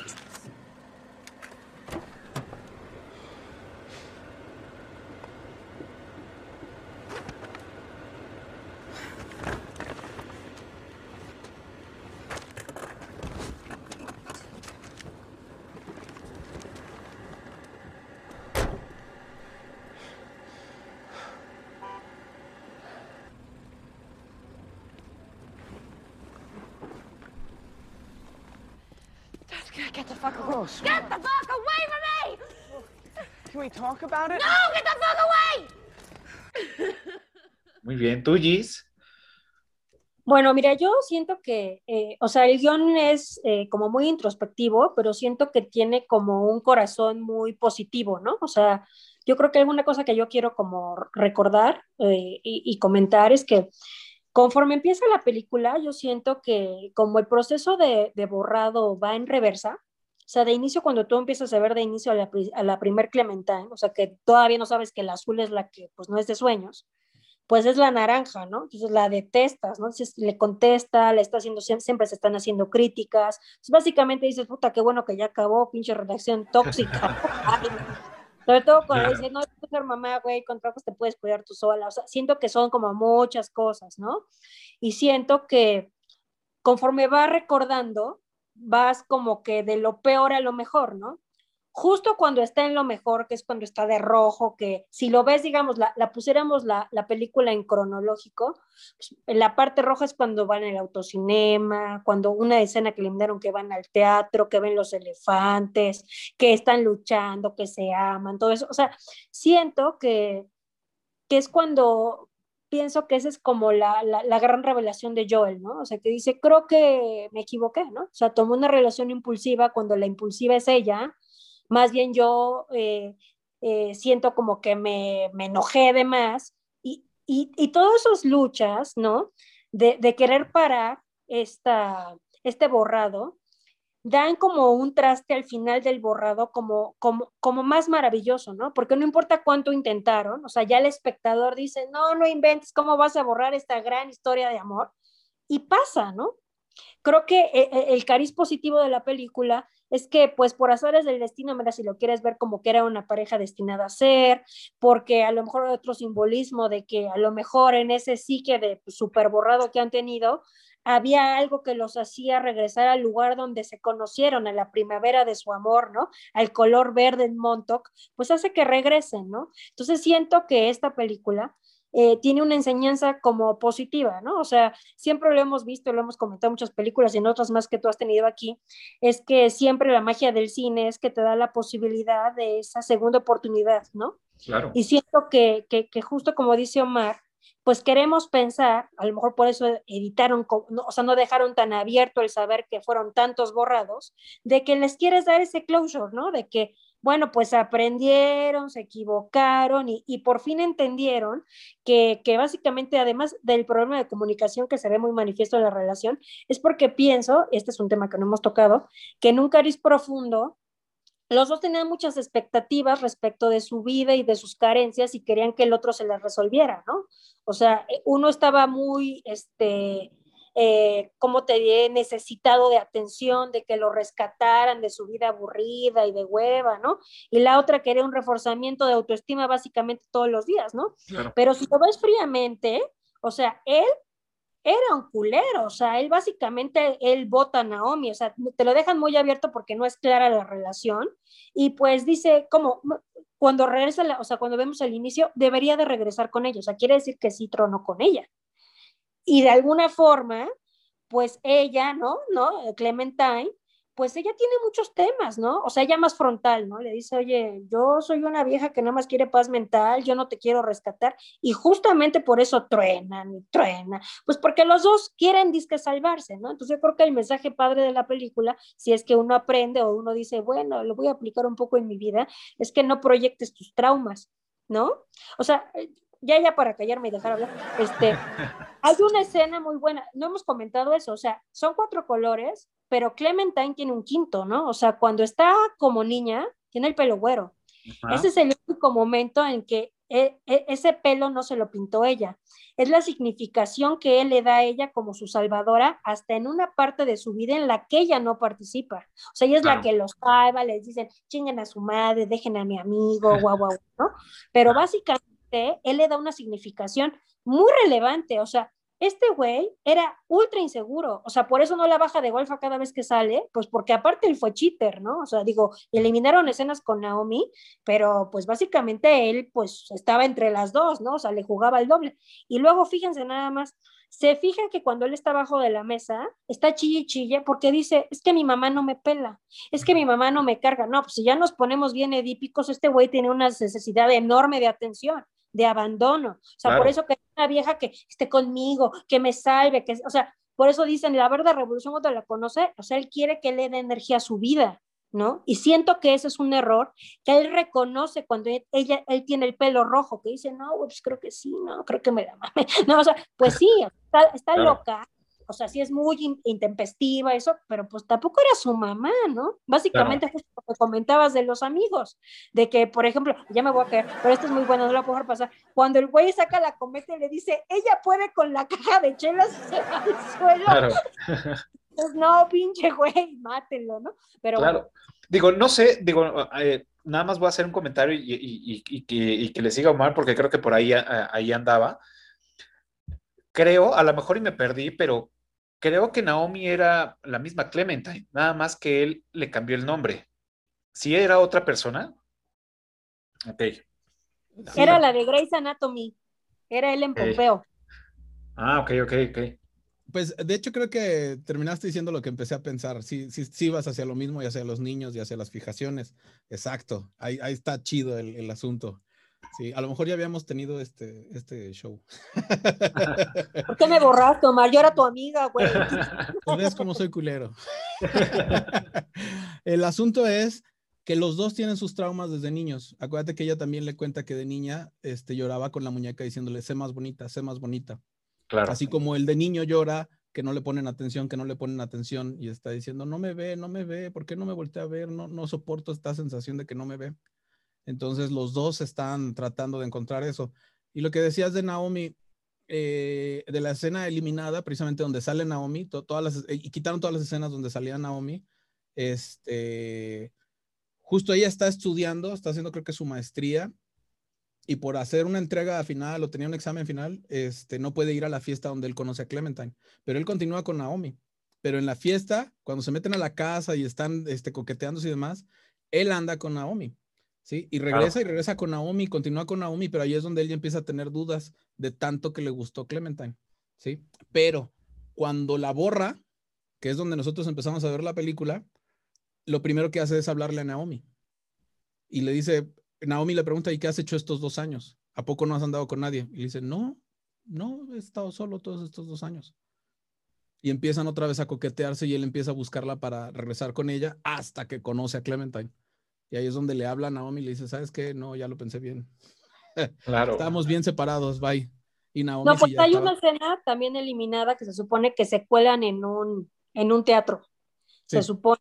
O sea, se meten por atrás y le dice, güey, ¿por qué nos metemos por aquí? Hay que pagar. No, está muy caro.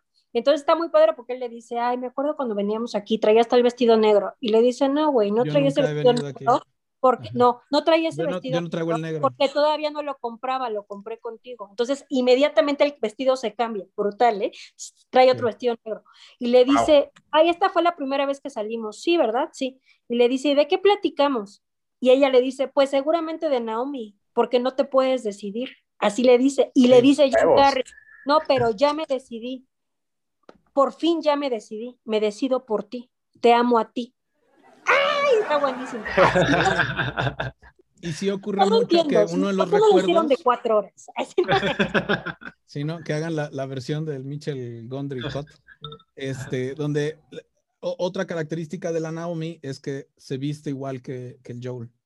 Eh, Son los mismos colores, es exactamente el mismo tono, se mueve y se, se- se maneja igual que él, esté agachada, con la voz muy bajita, sí, entonces este, le da este otro toque a- al Joel. Ahora, bueno, no sé si hay, si vamos a continuar o... Sí, bueno, nada más eh, me gustaría rapidísimo invitar a los Va, que va, están va, va, va. este, Claro, sí. Si quieren, de todo lo que ya escucharon, este, si quieren este, participar, a, platicar de, complementar una idea, este, no sé, pues este es el momento.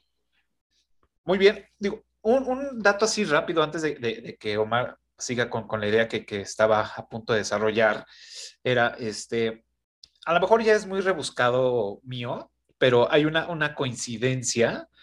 Eh, ubican cuando ella está con el pelo naranja y trae una playera blanca con, con este, el cuello este, y las mangas con también cintas rojas. El diseño de la playera este, dice Love is y tiene dos muñequitos. La coincidencia, digo nada más es porque lo quiero poner en la mesa. En la película de Roma, este Fermín tiene una playera casi igual que ella. Nada más que en lugar de que él, él la tiene con un corazón y dice en español amores y tiene los dos muñequitos iguales porque es como de la misma, del mismo este, tiraje de estos este, mm, como estampas o stickers que antes salían. La única diferencia es que están eh, en la de Fermín, tiene un corazón y en la de Clementine tiene este, unos, unos foquitos en la parte de arriba.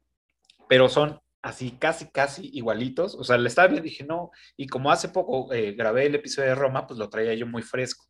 Entonces dije, wow, ¿no? No creo que haya sido como, ah, vamos a poner algo similar a esta película. no lo sé, pero pues bueno, fue una coincidencia y pues nada más quería ahí hacer hincapié en eso. Muy bien, Omar, ¿qué nos ibas a, a platicar?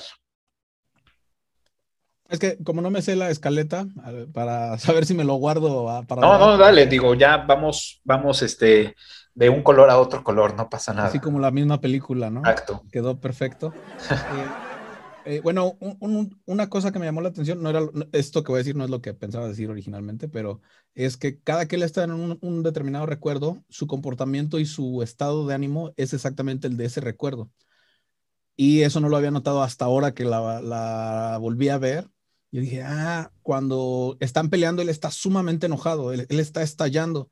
Cuando se está masturbando, está, hasta le está hablando a ella y le está contestando, pero está todo excitado y- e ido, ¿no? Y luego avergonzado. Y luego se pone a llorar. Cuando está como niño, precisamente está actuando como niño y está llorando como niño. Cuando ella lo defiende, él ya va llorando. Es un momento muy tierno entre los niños, ¿sí? Este, y bueno, ya que llegué al punto de los niños, una de las escenas eliminadas, cuando ves la película, me parece originalmente medio exagerado que la secretaria se enoja y decide destruir la compañía, ¿no? Porque este, porque se estaba enamorando del jefe y ya le habían hecho el, el borrado. Wash. El- exactamente. Y se supone que ella estaba de acuerdo, porque se lo dicen. Y de hecho empieza a escuchar la, la grabación. Pero si ves la escena extendida, no es cierto, no es así. La convence el doctor, pero realmente lo que quiere olvidar no es al médico ni el amor, sino que la hizo abortar. Ok, wow. Entonces eso agarra y ¡pum! le hace un, un- un globo gigantesco que dices, no, más para el significado en toda la película de lo que eran los niños, ¿no? Entonces, este, pero también entiendo por qué lo tienen que quitar, porque estás empezando un súper drama al final de la película, Claro. que Sí, te iba a dejar con que, ajá, y se iba, se iba a hacer un desastre ahí, ¿no? Si, si lo dejaban. Pero ya eso le, le termina de dar todo el volumen a la importancia de ella y de que cometes una y otra vez el mismo error. Precisamente.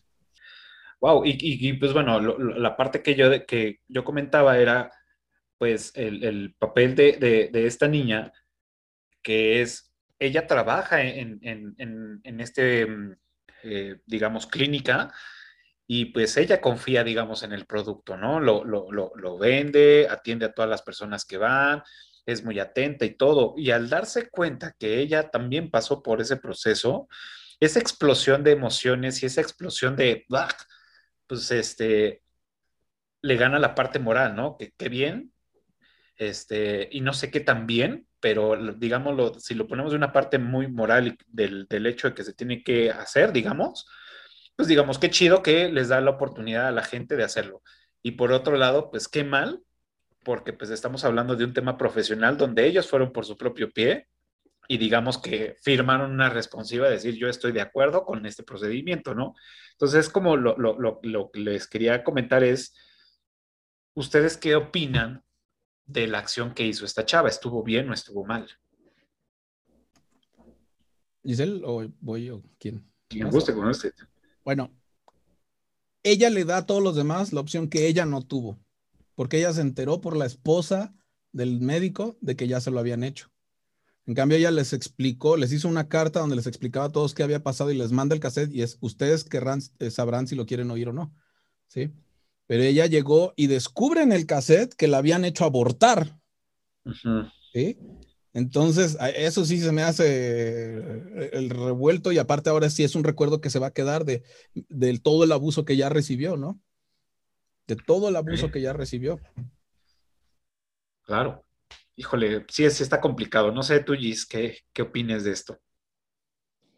Pues mira, lo que pasa es que siento que es como una gran traición, porque ella de inicio, o sea, es lo que yo les decía, a veces eh, un recuerdo tiene un significado importante, pero creo que lo que pone de manifiesto la película es que a veces la experiencia es superior. Entonces, obviamente, me queda claro, ¿no? Que la experiencia del amor de Mary por Howard fue muy fuerte, o sea, porque digamos que esa parte dolorosa la, pues la omite, la borra, pero algo de ella, o sea, lo hace, lo hace otra vez quererlo y besarlo y amarlo y admirarlo. Y bueno, básicamente se acaba de acostar con Stan y dice, no, güey, ya va a venir, oye, llégale, vete, no, no, no, yo lo tengo que ver, que vea que estoy yo aquí, o sea, quiere buscar un pretexto. Siento que lo que es brutal para ella es que la esposa le diga, pues ya te lo regalo, ya lo tuviste, o sea, hasta que no te enteres de la escena eliminada, de que le hizo abortar, o sea, quiere decir que, o sea, la mamá sabía, digo, la, la esposa sabía lo que pasó, ¿no? Entonces, sí. Pero, ¿Sabes que la esposa sabía que andaban o que se acostaban? Claro. Nada Sí, más. o sea, sabe que sabía que lo Claro. borró. Siento que por eso fue, es, es muy inteligente la, la, la, la situación de no haber incluido eso, porque entonces eh, lo verías como, pues, puros maleantes, ¿no? Los de la cuna, ¿no? Que por cierto, déjenme decirles que este dato está bueno, ¿no? O sea, la cuna, pues es laguna, ¿no? Entonces dicen que laguna es una laguna mental, que básicamente pues es un daño cerebral. Y estaba yo viendo que habían estado haciendo experimentos hace como unos 5 o 6 años con animales de que pues cachitos sí se podrían borrar. Pero bueno, pues no creo que mucho, quién sabe, ¿no? A lo mejor alguien se quiere quitarse algunos recuerdos, ¿no? Hasta donde sé o hasta donde recuerdo, el procedimiento sí existió. Lo intentaron con los que fueron a la Segunda Guerra Mundial o los de Vietnam. O sea, fue un procedimiento que estaban tomando como experimental y de ahí tomaron la idea para la película. Bu- Bueno, yo, yo leí que apenas lo estaba haciendo animalitos bien, porque yo creo que no funcionó en la Segunda Guerra. Ya ves, pobres los de Vietnam. No, pues no. Híjole, qué, qué- qué fuerte. Digo, ya meterse en esos temas que, pues bueno, en ese momento eran muy desconocidos, que ni siquiera tenían la tecnología de, de- de- de hoy como para entender un poco cómo estaba eh, compuesta eh, la materia, las pulsaciones y todo, y, y el, y el mapa que tú tienes. Hacerlo en ese momento, híjole, ¿no? O como cuando hacían las, este, se me olvidó el nombre, que les metían así como la agujita y les picaban un- una parte eh, de lobotomía. Una lobotomía, exacto. La, la lobotomía que, puta, o sea, ahí sí te dejan pendejo, güey. No ok. No, y de hecho en la película te lo ponen con tecnología ya de por sí vintage para el momento de la película. Claro. Claro. Están usando cassettes, están usando pantallas de verde y negro, están... este, La computadorcita esa chiquita, ¿no? Tienes una Exactamente, sí, pantallita así. exactamente. Claro que, pues bueno, es, o sea, portátil, ¿no? O sea, en su- digamos de alguna forma, portátil. Muy bien, perfecto. Eh, ¿algún otro, mm, bueno, eh, algún otro comentario, este, dato curioso que tengan por ahí que quieran? Dale. Bueno, siento que el mensaje también padre de la película es que justo el título, eh, lo del eterno resplandor de la mente y recuerdos, me parece que la enseñanza de la película es que es justo lo opuesto, ¿no? O sea, digo, se supone que ese poema de Alexander Pop, ¿qué es lo que te dice, no? No, pues el que es feliz es el que es ignorante, el que no sabe, el que no tiene estímulos del exterior y básicamente es el que no va a sufrir porque no sabe, ¿no? La ignorancia es felicidad, ¿no? Y bueno, pues ¿qué te pone la felicidad? O sea, siento que está muy padre que la contradicción de la película es que la enseñanza es lo opuesto, ¿no? O sea, que básicamente si tú no tienes experiencia, si no tomas decisiones, si no te haces responsable por las cosas que haces, pues básicamente cómo vas a aprender, ¿no?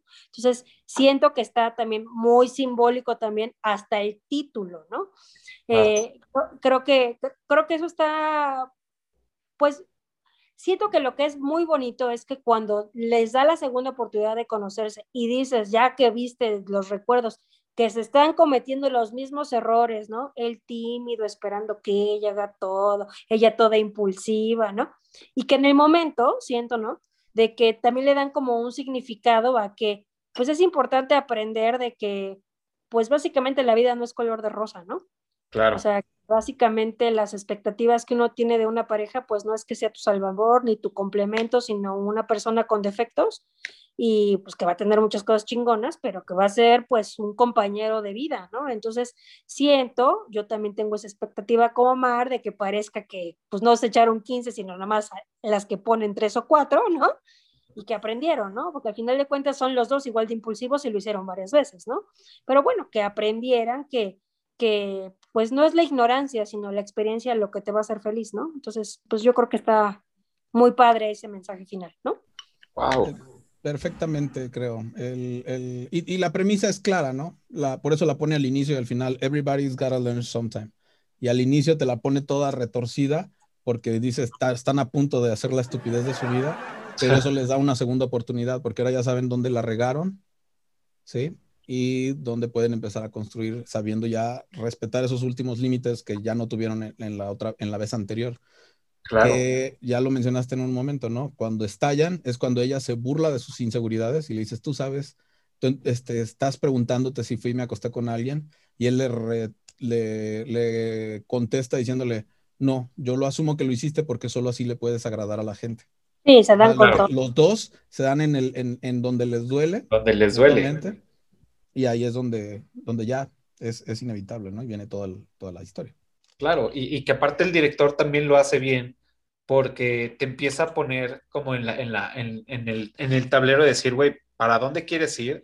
Y al mismo tiempo te pone la grabación de, de, de, de- Clementine y luego te pone la grabación de Joel y, y dices, puta, ¿a, a qué lado me voy? ¿Quién tiene la razón? ¿Quién, quién es el, el, el más jodido para decir, güey, yo te, yo te abrazo, chingatelo, ¿no? O sea, es saber qué bando escoger eh, digamos, en ese momento, pues sin profundizar con todo lo que hemos hablado y, y hab- y- y haberla visto un par de veces más y todo, efectivamente, no es decir, a mí me, costó al principio trabajo decir, ok, ¿quién es el, más culero de ambos por, por, por situación? Y sí, definitivamente ahorita les doy mi, mi, mi, mi inclinación, el más culero pues es este Jim Carrey en este caso. ¿no? Claro, para mí Eh, también. no, no, no, a lo mejor no es intencional, sino simplemente es porque es una persona así, ¿no? Que, que por todo lo que faltó, por todo lo que vivió, y no, a lo mejor no es intencional de ser culero culero, sino más bien es así ha sido toda su vida y así ha sido su formación, pero como espectador yo diría, sí, este güey se la mamó. Es que sabes que yo siento que, eh, bueno, creo que ya no, no hay que ponernos así como muy generales, pero básicamente creo que la premisa de ella era, en algún momento es muy clara, ¿no? O sea, cuando se está volviendo de roja a naranja, le dice, güey, te cuento todo, tú no me cuentas nada, prefieres e- escribir, o sea, claro, obviamente él de alguna forma más introvertido, o lo ves que, que pinta, que hace, pero bueno, la vieja también hace sus papas, ¿no? Y le pone mira de cuando éramos felices. Pero es parte de, de, de lo opuestos que son, de que él es muy Exacto. intelectual, muy, con, muy conservado, muy, eh, Claro. muy, eh, Metódico, muy... metódico, Pero, exactamente. pero es lo que te digo, o sea, Y ella es siento que él- lo contrario. ella es muy clara en lo que pide, o sea, Incluso- siento que ella sí es como mucho, ¿no?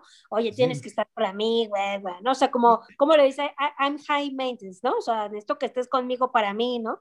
No, y Aquí y él estoy, lo, pero la realidad es que no, o sea, no le comunica, no le dice cómo se siente. Yo por eso les digo que cuando está perdiendo los recuerdos rojos, que dices, no, pues creo que yo, pues si no le comunicaba, creo que en esa escena eliminada donde dice me decido por ti, quiere decir que también siempre estuvo con dudas. Indirectamente, si es un güey que no está al 100 y la vieja es insegura, pues es una bomba. O sea, ella dice, me quiere o no me quiere, me quiere o no me quiere. Entonces, pues sí está, está de locos. Entonces, quiere decir, o sea, vamos a ponernos de que, bueno, lo van a resolver, ¿no? O sea, él va a querer comunicar más. O sea, es, es tremendo que hemos platicado tanto del cabello y cuando estamos oyendo la cinta dice, puta, ¿qué onda con lo del cabello? Pinche vieja ridícula, ¿no? O sea, pues, es, no, o y sea, también menciona lo que estabas diciendo de que ella nunca se calla. ajá. O sea, nunca se calla, nunca se calla. O sea, está harto de, de que ella no se, no se calle cuando le Él no están habla. eso. es que no me dices nada, nunca me dices, yo te cuento todo. Él le dice, hablar constantemente no significa comunicarse. Y eso ahí es donde ella está, ¿qué? No, y le está besando y demás, y de pronto le entiende. Claro. ¡Ay! Es la bomba de. Yo no estoy todo el tiempo hablando. Claro. Eh, no sé, este, digo, eh, vi que mm, yo no recuerdo, la verdad, en el 2004 no recuerdo esta película en cartelera, la verdad no, yo creo que andaba en otras, en otras ondas, en otros giros. No recuerdo, pero en una entrevista vi que habían hecho toda esta publicidad de, de- de la película, Eterno, pues, digo, para los que están conectados, Eterno Resplandor de una mente sin recuerdo, que, por cierto, se me hizo demasiado aventurado por parte de la dirección, de, de todos, ponerles un, nom- un nombre tan largo, ¿no? Que normalmente venimos de películas con nombres más cortos, de dos palabras, tres cuando mucho, porque ves más fácil recordar. confuso. Matrix. Ah, Hasta confuso porque eh, ese es un título tipo los 70 que yo creo ha de ser por la época de cuando se inventó el método ese de, de tratar de eliminar los recuerdos. Que acuérdate que antes era santo de no sé qué contra las momias de tal parte en la no sé qué. O sea, Claro. Sí, totalmente. Entonces se, se me hizo como demasiado ave- aventurado, pero algo, algo pasó que nos, que nos acordamos, ¿no? Nos acordamos del nombre de la película.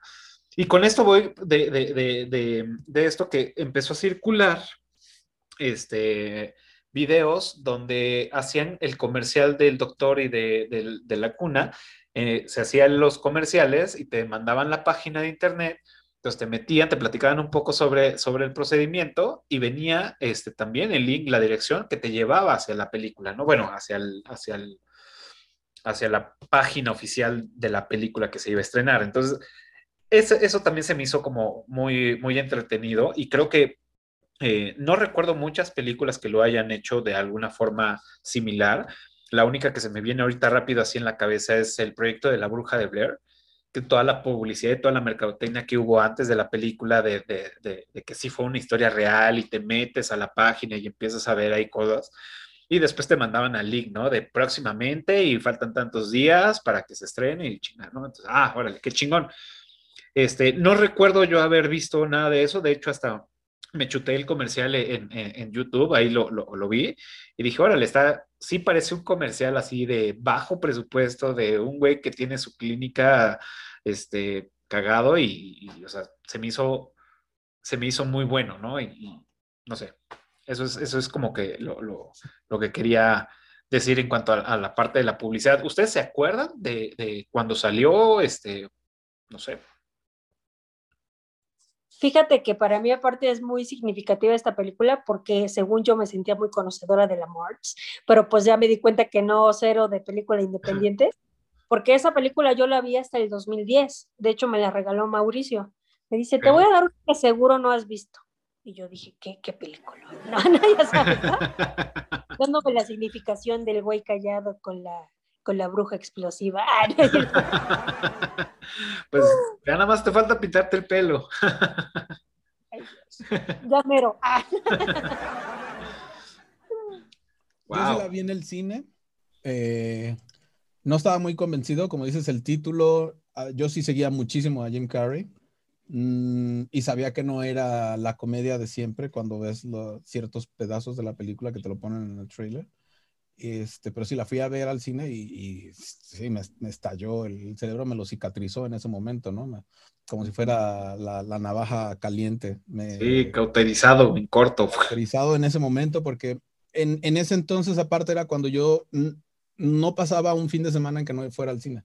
Llegaba el viernes que se estrenaban películas y éramos un grupo de amigos que nos íbamos al cine a ver las películas, todas las de la cartelera, para escoger cuáles repetíamos sábado y domingo. Y entonces era, hey. íbamos el viernes desde temprano, veíamos todo hasta la última función que hubiera, el sábado terminábamos de verlas y decíamos, vamos a repetir esta, esta, esta y esta y esta. Sí, y entonces, este, sí me tocó verla ahí y yo estaba dudoso de ir a verla, me convencieron y qué bueno que me convencieron de ir a verla. Claro, digo, eh, a mí, a mí lo, lo, primero que me dio curiosidad fue, este, uno, fue, fueron dos cosas. Uno, ver a Jim Carrey en un papel que nunca había visto, porque yo lo vengo, yo lo veo desde Doctor Cable, este, La Máscara, este, Batman y Robin, me parece. Ah, no, Batman Eternamente. Este, con, con esos personajes chuscos y sabía que había hecho algunas otras películas que, que no había visto en ese momento. Eh, y dije, órale, o sea, él en una, en una este, película de romántica, poco de trama, o sea, no verlo en una comedia, comedia se me hacía como extraño. Y dos, pues, a, a, Kate, ¿no? Que decía, yo tenía ahí como un medio crush con ella, porque como que la vi seguido en, películas y, decía, ah, me late, ¿no? Y este, y dije, bueno, pues a ver qué onda con esta morra, ¿no? O sea, seguramente hará algo, algo padre. Y, descono y no, y no recuerdo haber visto a, a, a Mary Jane y a, y a Frodo Baggins en, en, en, la película. Entonces, bueno, no, no, no, no, más bien no recuerdo, no recuerdo que yo haya dicho, ah, también aparecen estos, estos dos, ¿no? Entonces, pues, ya cuando la vi, dije, wow, o sea, sí trae un cast interesante, ¿no? Que incluso el, el doctor, pues bueno, yo, yo lo con mucho en, en, en, este, en la película de El exorcismo de Emily Rose, este, que es el padre, y, y dije, wow, ¿no? O sea, creo que bien interesante esto, ¿no? Y pues sí, efectivamente, efectivamente.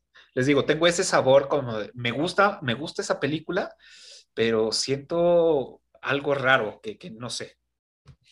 No, y, y, tenías un Mark Ruffalo todavía muy joven cuando estaba empezando a hacer películas precisamente románticas, ¿no? Todavía no había llegado al punto de ser Marvel Hero, Hulk. Claro, este, claro, exacto. Sí, se ve súper joven ahí también, exacto. Muy bien, eh, ¿algún otro dato curioso que tengan en la mesa? Eh, bueno, yo tengo uno. Se supone que los niños que salen, eh, bueno, Clementine y Joel de chiquitos, se llaman, no me acuerdo el nombre del hombre, pero la niña, hace cuenta, si era Juan y Ruth Elskin, los que son los, los dueños de la casa, los que aparecen cuando se meten en la primera escena. Ah, claro, en la casa de la playa. Son los, son los nombres de los niños en la vida real. Ok. Sí, o sea, esos dos niñitos son sus nombres y los pusieron en, como si fueran ellos dos los dueños de la casa. Sí, se llaman David, Ruth, David y, y Ruth Lasky, ¿no? Lasky, algo así. Claro, claro. Bien. Algo, algo que quieras tú, este, Omar. En el mundo real nunca hay música. Todo es en el momento, solo hay música cuando están ellos juntos. El okay. único momento donde sí tienen es cuando están bailando encima de Joel este, la secretaria y el, el Hulk. Ok. Este, en momento, a pesar de que tú percibes muchísima música todo el tiempo, no lo hay. Es solo cuando están ellos juntos y están en el recuerdo. Claro, digo, todo es de, de, de, de background, ¿no? Y esta sí es como de, de la pusimos para el momento. Claro. Ok. Mira, esa es buena. Turgis, ¿algún otro antes de pasar el, papel de, el papel de Joel lo iba a hacer Nicolas Cage, pero no. Ah, Qué claro, bueno. habían, habían pensado en Nicolas Cage. Sí, Qué bueno, hecho, eh. dale, dale, dale, dale. Me, me, justo me parece que el, el, mismo Michel Gondry dice que es cuando vio un, una repetición de Life in Color, que es cuando empezó Jim Carrey. Al final se ponían todos a bailar, creo que rap o algo así, y Jim Carrey se quedaba atrás solito. Y dice, cuando lo vio ahí, dijo, ese es al que quiero. O sea, no, no, no que dijera, no reconozco a Jim Carrey, ¿no? Sino dijo, esa persona que está ahí atrás, o sea, ese Jim Carrey solo y triste, ese es, ese es Joel. Ok. Wow, estaría interesante. Y Jim Carrey, y se lo dice. Y Jim Carrey dice, sí, la verdad, yo me sentía muy fuera de lugar cuando estaba ahí. Claro. O sea, porque digo, no sé eh, más o menos la trayectoria que había traído en esos, años, como ya lo había dicho, las películas que había hecho y los papeles que, que, que, había jugado, ya, o sea, cambiarle el esquema, yo creo que como actor también te ha de, pues sí, te ha de acomodar dos, tres piezas ahí raras que andas como chueco, ¿no? Dices, ay, güey, no sé, ¿no? Y, y creo que eso también ayudó mucho a que el papel lo interpretara pues de esta forma, ¿no? Porque aguantarte todo el tiempo, hacer bromas, porque él es bromista, o sea, es su naturaleza ser bromista y estar echando desmadre y cotorreo y, y, y, ponerte, dime, dime. No, es justo eso, lo que ah. estás diciendo, que justo ves las, las escenas eliminadas o detrás de cámaras cuando están grabando y no es el Jim Carrey que ves en las otras películas, en las escenas eliminadas y detrás de cámaras, siempre está bromeando, siempre está haciendo chistes, siempre está haciendo reír a todos y aquí está serio, está Claro. Este, en otro se le ve que trae otro sabor en la, en la lengua, ¿no? Que no, que, que, se siente el Joel de la película. Claro, y, y digo, y lo, y lo, podemos ver y sentir todos, ¿no? O sea, la personalidad que uno tiene, por decir, digo, yo a mí me encanta echar desmadre, estoy, soy una persona, algunos me dicen que soy serio, otros dicen, güey, este güey es un desmadre, este güey es un vale madres y, la, la, real, la realidad es que a mí me encanta echar desmadre todo el tiempo, pero me gusta escuchar a la gente, por eso luego dicen que soy medio serio. Este, pero cuando estoy en juntas, estoy en la chamba, tengo esa parte de mí que quiere sacar este, el, chiste de ocasión y cagarse y, y, el albur ahí como medio disfrazado y todo y son esas partes incómodas. Ahora, cuando eres una persona así y te toca actuar todo un tiempo o, o en este momento un rodaje que ha, ha, de haber durado varios meses híjole, o sea, súper incómodo y, y- y difícil, ¿no? Y en este caso, pues lo, lo- me imagino que Jim Carrey, pues pasó y sufrió pues, todo este proceso, ¿no? O sea, yo creo que en los cortes así de puta, güey, por fin, cabrón, a ver, chingan a su madre todos, ja, ja, ja. Bueno, ya serios, otra vez, 3, 2, 1, ¿no? Entonces creo que fu, ha de haber sido de alguna forma, pues desgastante, ¿no? Y no sabemos, porque imagínate que, que, digamos, voy a poner un ejemplo, ¿no? Ahorita que has hablado hace poco de ella, pues, por ejemplo, como Joaquin Phoenix en Joker, ¿no? O sea, dice, güey, obviamente, pues fue un una onda compleja para mí porque no tragaba, básicamente estaba encabronado todo el día, ¿no? Entonces yo a lo mejor digo, a lo mejor no era entre tomas, a lo mejor se lo tomó en serio todo el tiempo de la- del rodaje, ¿no? O sea, quién sabe, Claro. o sea, porque sí el cambio es muy brutal. De hecho, un dato curioso que les quería decir era que Michelle Gondry terminó con su novia cuando terminó, o sea, estaba casi terminando la película, entonces dice que ya cuando la sacaron no la quería ver, dice, no, esto me va a afectar muchísimo. y pues sí, o sea que se tardó en verla, ¿no? Entonces cuando le decían, ¿qué opinas? Ahorita no la voy a ver, pero ¿qué les pareció?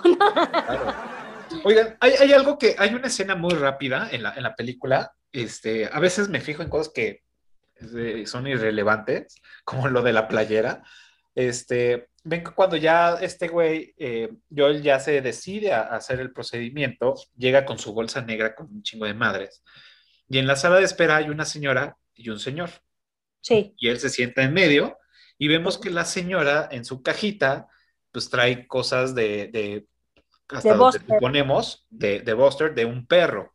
Suponemos de un perro porque es un plato con el nombre del perro y un hueso de carnaza, ¿no? Entonces suponemos que es un perro. ¿Y ustedes se fijaron de la persona de al lado? ¿Qué sí, son trofeos, ¿no? Yo, yo, yo alcancé a, entender- eh, a ver nada más un trofeo de boliche. Son varios, Es ¿no? que tiene Son de- muchas significaciones, porque podría ser que él perdió o podría ser que es de un hijo o algo así, ¿no? O sea, bueno, yo... De hecho, yo también la primera vez pensé que era de que él ya estaba viejo y ya no podía ser el deportista que era. Y ahora que la volví a ver, sí entendí más bien que, es un, que estaba re- recordando a su hijo o ya no quiere acordarse de su hijo y son los trofeos y cosas de su hijo.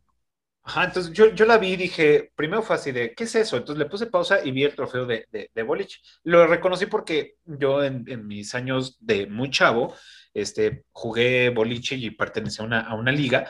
Entonces, pues ya ubicaba yo ese tipo de trofeos y las poses de- del- del trofeo, ¿no? Vamos. Entonces lo identifiqué luego, luego, ah, exacto. Lo, lo identifiqué y dije, órale. Entonces fue así como empezar a- a- a- ¿por qué y qué significa eso? Dije, bueno, ok, eso creo que es irrelevante por el momento, entonces lo deseché y ya después empecé como a recordar todas esas cositas que tenía pendientes de, de razonar y fue, y, y empecé a caer en eso. Dije, bueno, el señor, o sea, entiendo lo del perro, pero el señor, ¿qué? Era un deportista que ya a lo mejor quiere olvidar esos triunfos porque se siente muy mal de que ya no lo puede hacer. Este, algún allegado quiere, quiere olvidarlo. Entonces, yo decía, bueno, pues tengo que externarlo con alguien que ya lo haya visto para, pues, para ver qué es lo que a lo mejor yo no vi y dices, no, pendejo, era esto. Ah, ok, ya, ¿no? O pues es lo que tú quieras este, entender de eso, ¿no? Bueno, viendo, con lo que acabas de mencionar y ya reflexionando en todo el, el- círculo de la película, realmente la gente que va ahí es a olvidar eh, alguien más que al tenerlo y quedarse sin ellos se quedan solos o se sienten solos. Entonces, si, si es lo de Boliche si era de él, probablemente es de que se acabó el, el equipo, se murieron los amigos, ya solo quedaba él y ya no quiere recordarlo porque ya recordarlo hace que se sienta solo, así como a la otra recordar a su perro hace que se sienta sola. Y Joel a eso va, a eliminar a, a aquella porque ahora ya no la tiene y está solo y, y la otra lo mismo, ¿no? Por eso lo hizo. Claro. Pues sí, muy bien. Pues bueno, este, eh, bueno, esta pregunta la tenía reservada eh, ah, para el último. Ah, hiciste un, un- un adelanto al, al principio, A la pero, ver todos. pero creo que, que- que vale la pena retomarla y es, ¿qué opinan de la música, del soundtrack, del score, de todo? ¿Qué nos, qué nos pueden decir? Omar ya lo dijo todo. Ah, no es cierto. no, buenísimo, ¿no?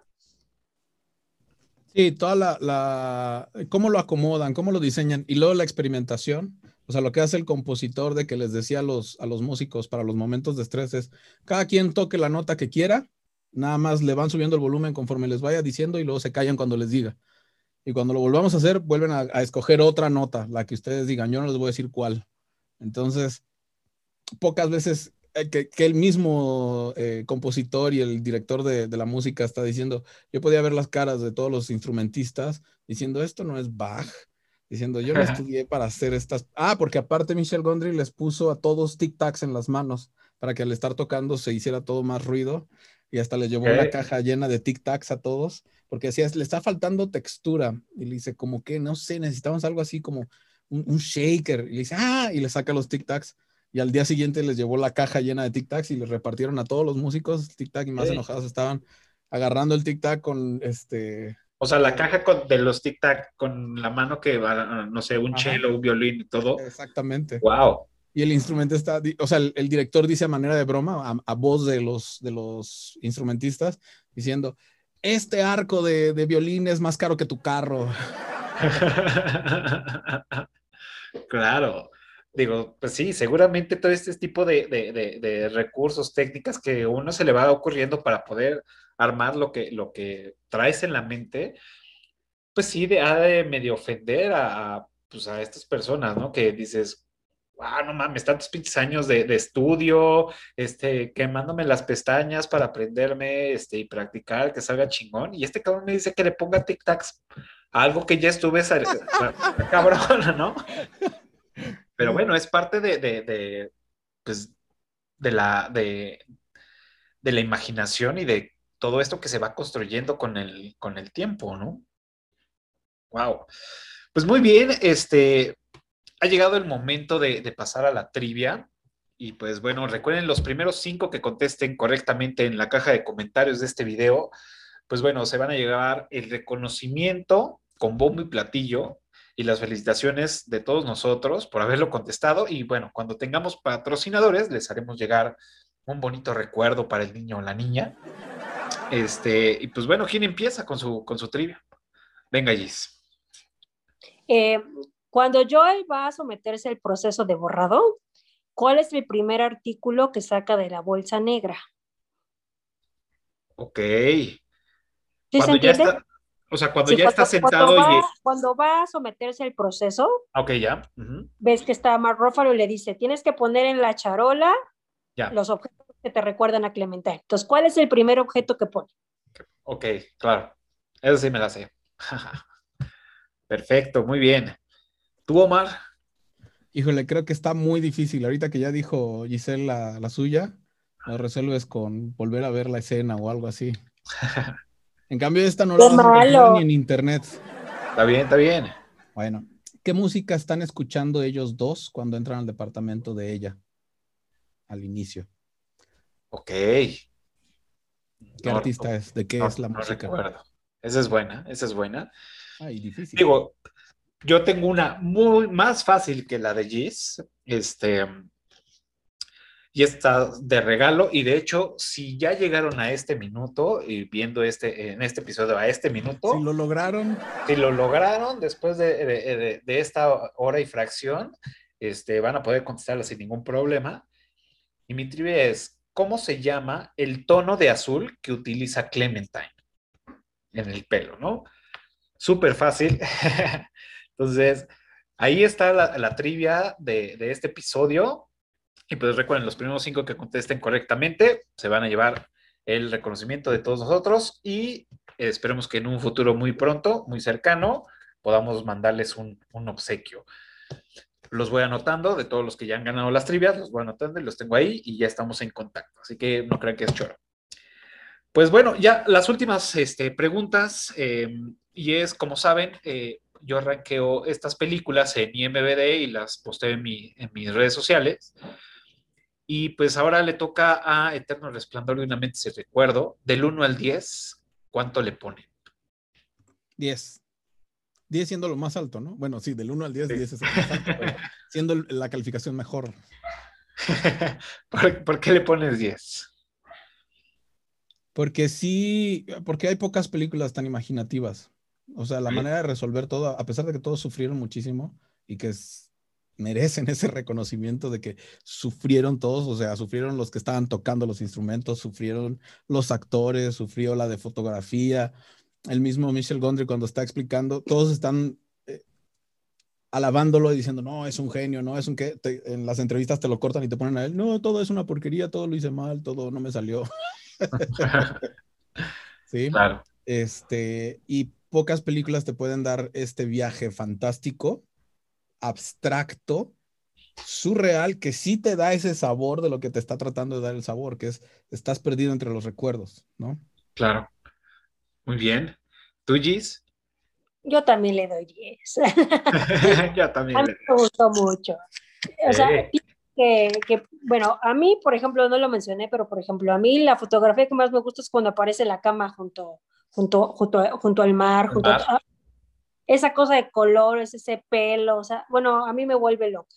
Siento que justo por el tema del simbolismo nunca me había pues percatado tanto emocionalmente lo que significaba pues la luz, los colores. Siento que como era una explosión de sentimientos, ya sabes cómo soy yo. ¿no?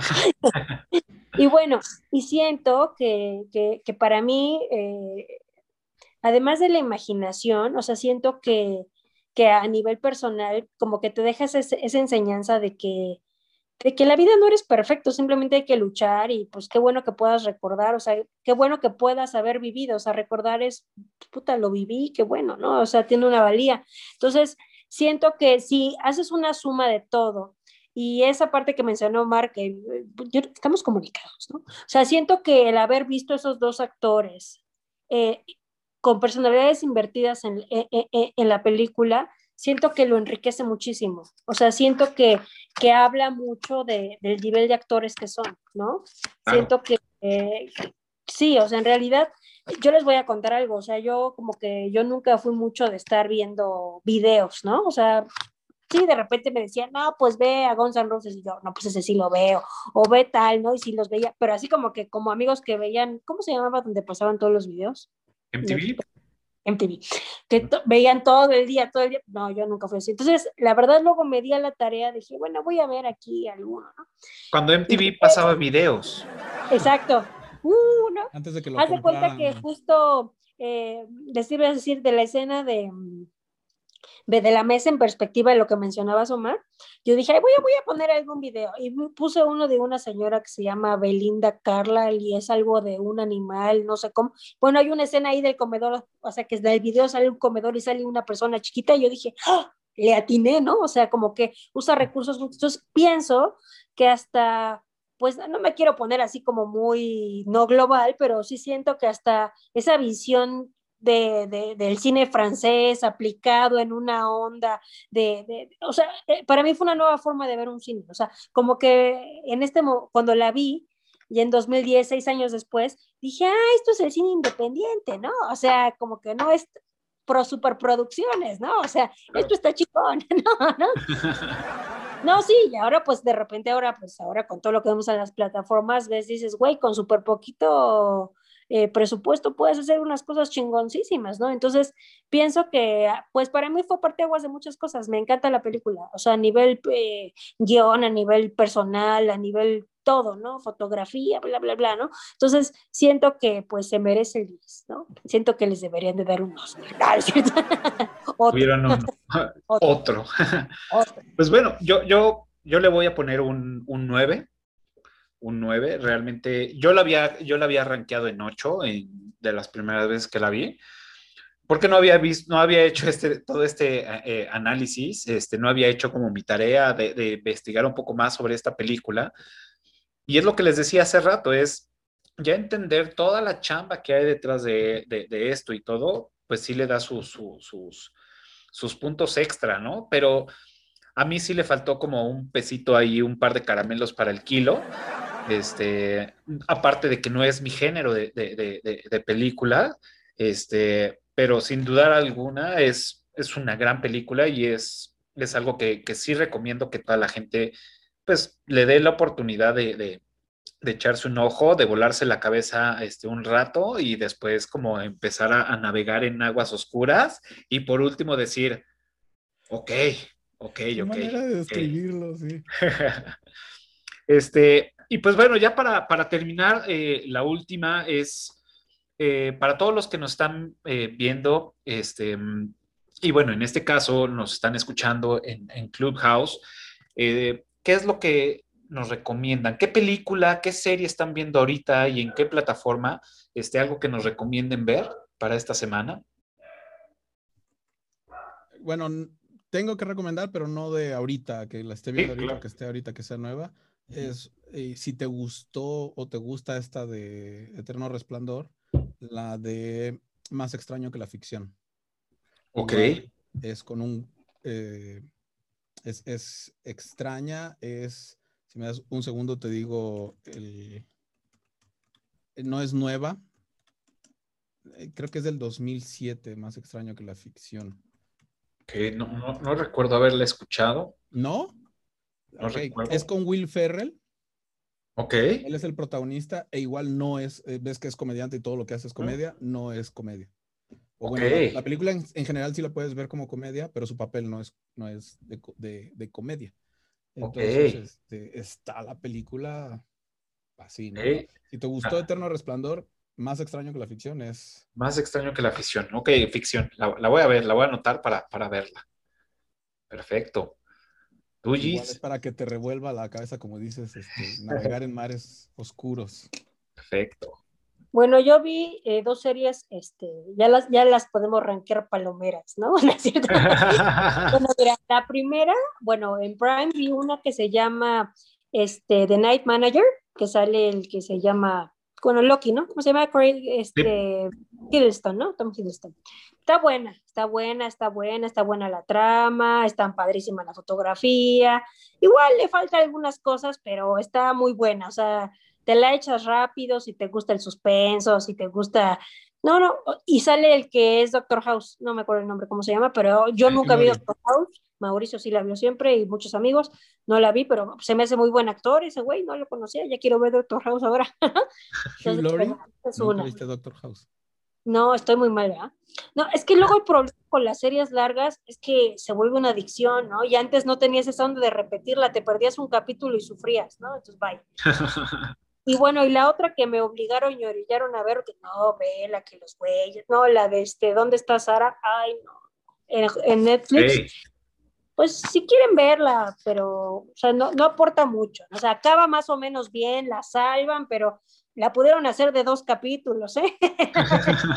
Para mí. Ok. para- A, a esa la tengo formada. Este, tenía otra, otra idea, pero ahorita ya lo que me dices, este, creo que se va a otro lugar para, Puede ir a a otro tenerla sí siento que haz de cuenta que dices, bueno, Manolo Cardona, o sea, el cártel de los sapos porque tenía un contexto y bueno, ¿no? Pero aquí ya es el cártel de los sapos, una vieja que se la pasa quitándose, poniéndose la blusa. El uno que es muy bueno es el malo, el papá, muy bueno, ¿no? Pero no véanlo. Pero bueno, yo ahora tú, Cafa, recomiéndanos. Muy bien. Digo, bueno, esta semana ha estado un poco más este, tranquilo. Y pues bueno, como ya saben, desde el episodio 1 hasta ahorita, que es el número 32, después de ya seis meses y fracción en este proyecto, seguimos viendo Dragon Ball. Este, seguimos en la saga de Dragon Ball este, Super. Este, mm, vamos en el episodio 104, 105, me parece de esta saga. Ya nos falta muy poco por terminar, lo cual a Ale ya la va a hacer muy feliz y ya por fin se va a librar de Dragon Ball los fines de semana. Este, y pues bueno, eh, estoy actualmente, por recomendación de Ale, estoy viendo Jack Bryan en Amazon Prime, que es acción, agentes secretos, este, la CIA, Interpol, todo esto. Voy en la segunda temporada. Cumple con todo lo que debe de tener una, una serie de acción eh, te entretiene, te atrapa, tiene buen ritmo, tiene acción, tiene como de todo, lo, cual este, agradezco porque vengo de la vieja escuela de 24, si no han visto 24 Hours, se las recomiendo que es, y, eh, fue de las primeras series que yo vi de, de, acción, este, también esas se las recomiendo. Pues bueno, si no tiene, dale. Ahorita que mencionaste la de 24, no sé si supiste que estaba por ahí un guion que ya no se pudo llevar a cabo de Bruce Willis de Duro de Matar con 24. ¿En Donde serio? se encontraban Jack Bauer. Y, ajá. ¡Wow! Y que nunca pudieron hacerla porque nunca coincidieron los tiempos, precisamente porque estaba en su apogeo. Claro. 24. Wow. Me- no sé si hubiera funcionado, pero me da curiosidad. Me da mucha curiosidad. No, hubiera estado, es- hubiera estado interesante. Pues muy bien, allí están las recomendaciones de los eructitos invitados de esta noche. Y pues bueno, este, como saben, todo lo bueno termina pronto y pues se nos fue como agua el tiempo. Este, quiero agradecer a los que se conectaron y se desconectaron en Clubhouse, este, eh, y hacer el comercial antes de que se, se- se vayan los, los- los pocos que quedan, es todos los martes, eh, alrededor de las 8, 20, 8 y media, abro esta sala en el club de Cinefiliando. Este, abro esta sala donde van a escuchar cómo grabamos un episodio para Eructitos del Cine. eh, y este de episodio de, Eructitos del Cine, pues sale eh, en, en YouTube, ¿no? Eh, 15 días. Este episodio es el número 32 de Eructitos del Cine y Eterno Resplandor de una mente sin recuerdo. Este episodio va a salir el 6 de mayo para los que nos escuchan en Clubhouse. Este, los, que, los que opinaron y todo van a, van a escuchar su voz y su, van a ver su avatar ahí. Eh, y pues bueno, ahora sí, eh, antes de, de seguir, muchas gracias a los que se conectaron en Clubhouse. Muchas gracias a los invitados, a los invitados. Eh, es el momento pues, de que ustedes se despidan. Si quieren mencionar redes sociales, algún proyecto o lo que gusten, ese es el momento. Bueno, pues muchas gracias por escucharnos. Este, muchas gracias, Cafa, por invitarme. Estuvo súper divertido. No conoció a Omar. Está súper chido, súper informado. Qué padre. Este, me divertí mucho y pues a seguir con estos eructitos, ¿eh? es, es, es de mis alegrías mensuales. Muchas gracias, Gis. bueno, bye. Yo igual te quiero agradecer, Cafa. Estuvo increíble. Sobre todo volver a, a ver la película y ahora verla con ojos nuevos, ¿no? O bueno, más viejos, pero con nueva visión. Este, y dice Giselle, está está súper informado. Pues estábamos diciendo lo mismo, casi, casi. Entonces, Sí, hicieron su tarea durísimo. y bueno, yo estoy empezando apenas mi canal de YouTube, eh, que es de arte y tecnología. Eh, pueden- me encuentran así como Omar eh, López Rincón, eh, igual en TikTok, en, Instagram, en YouTube. Y hablo precisamente de inteligencia artificial y de música y de cosas por el estilo. Perfecto, digo, todo esto ya pudieron ver aquí todas tus redes sociales y en tu canal, ya saben, este, a todos los, los, los creadores de contenido, créanos que nos ayuda muchísimo los likes y las suscripciones.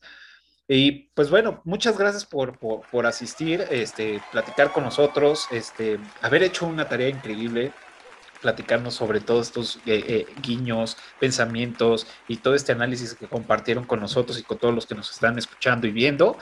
Y pues bueno, eh, ahí viene mi comercial completo y es, recuerden que nos pueden seguir en todas las redes sociales como Eructitos del Cine.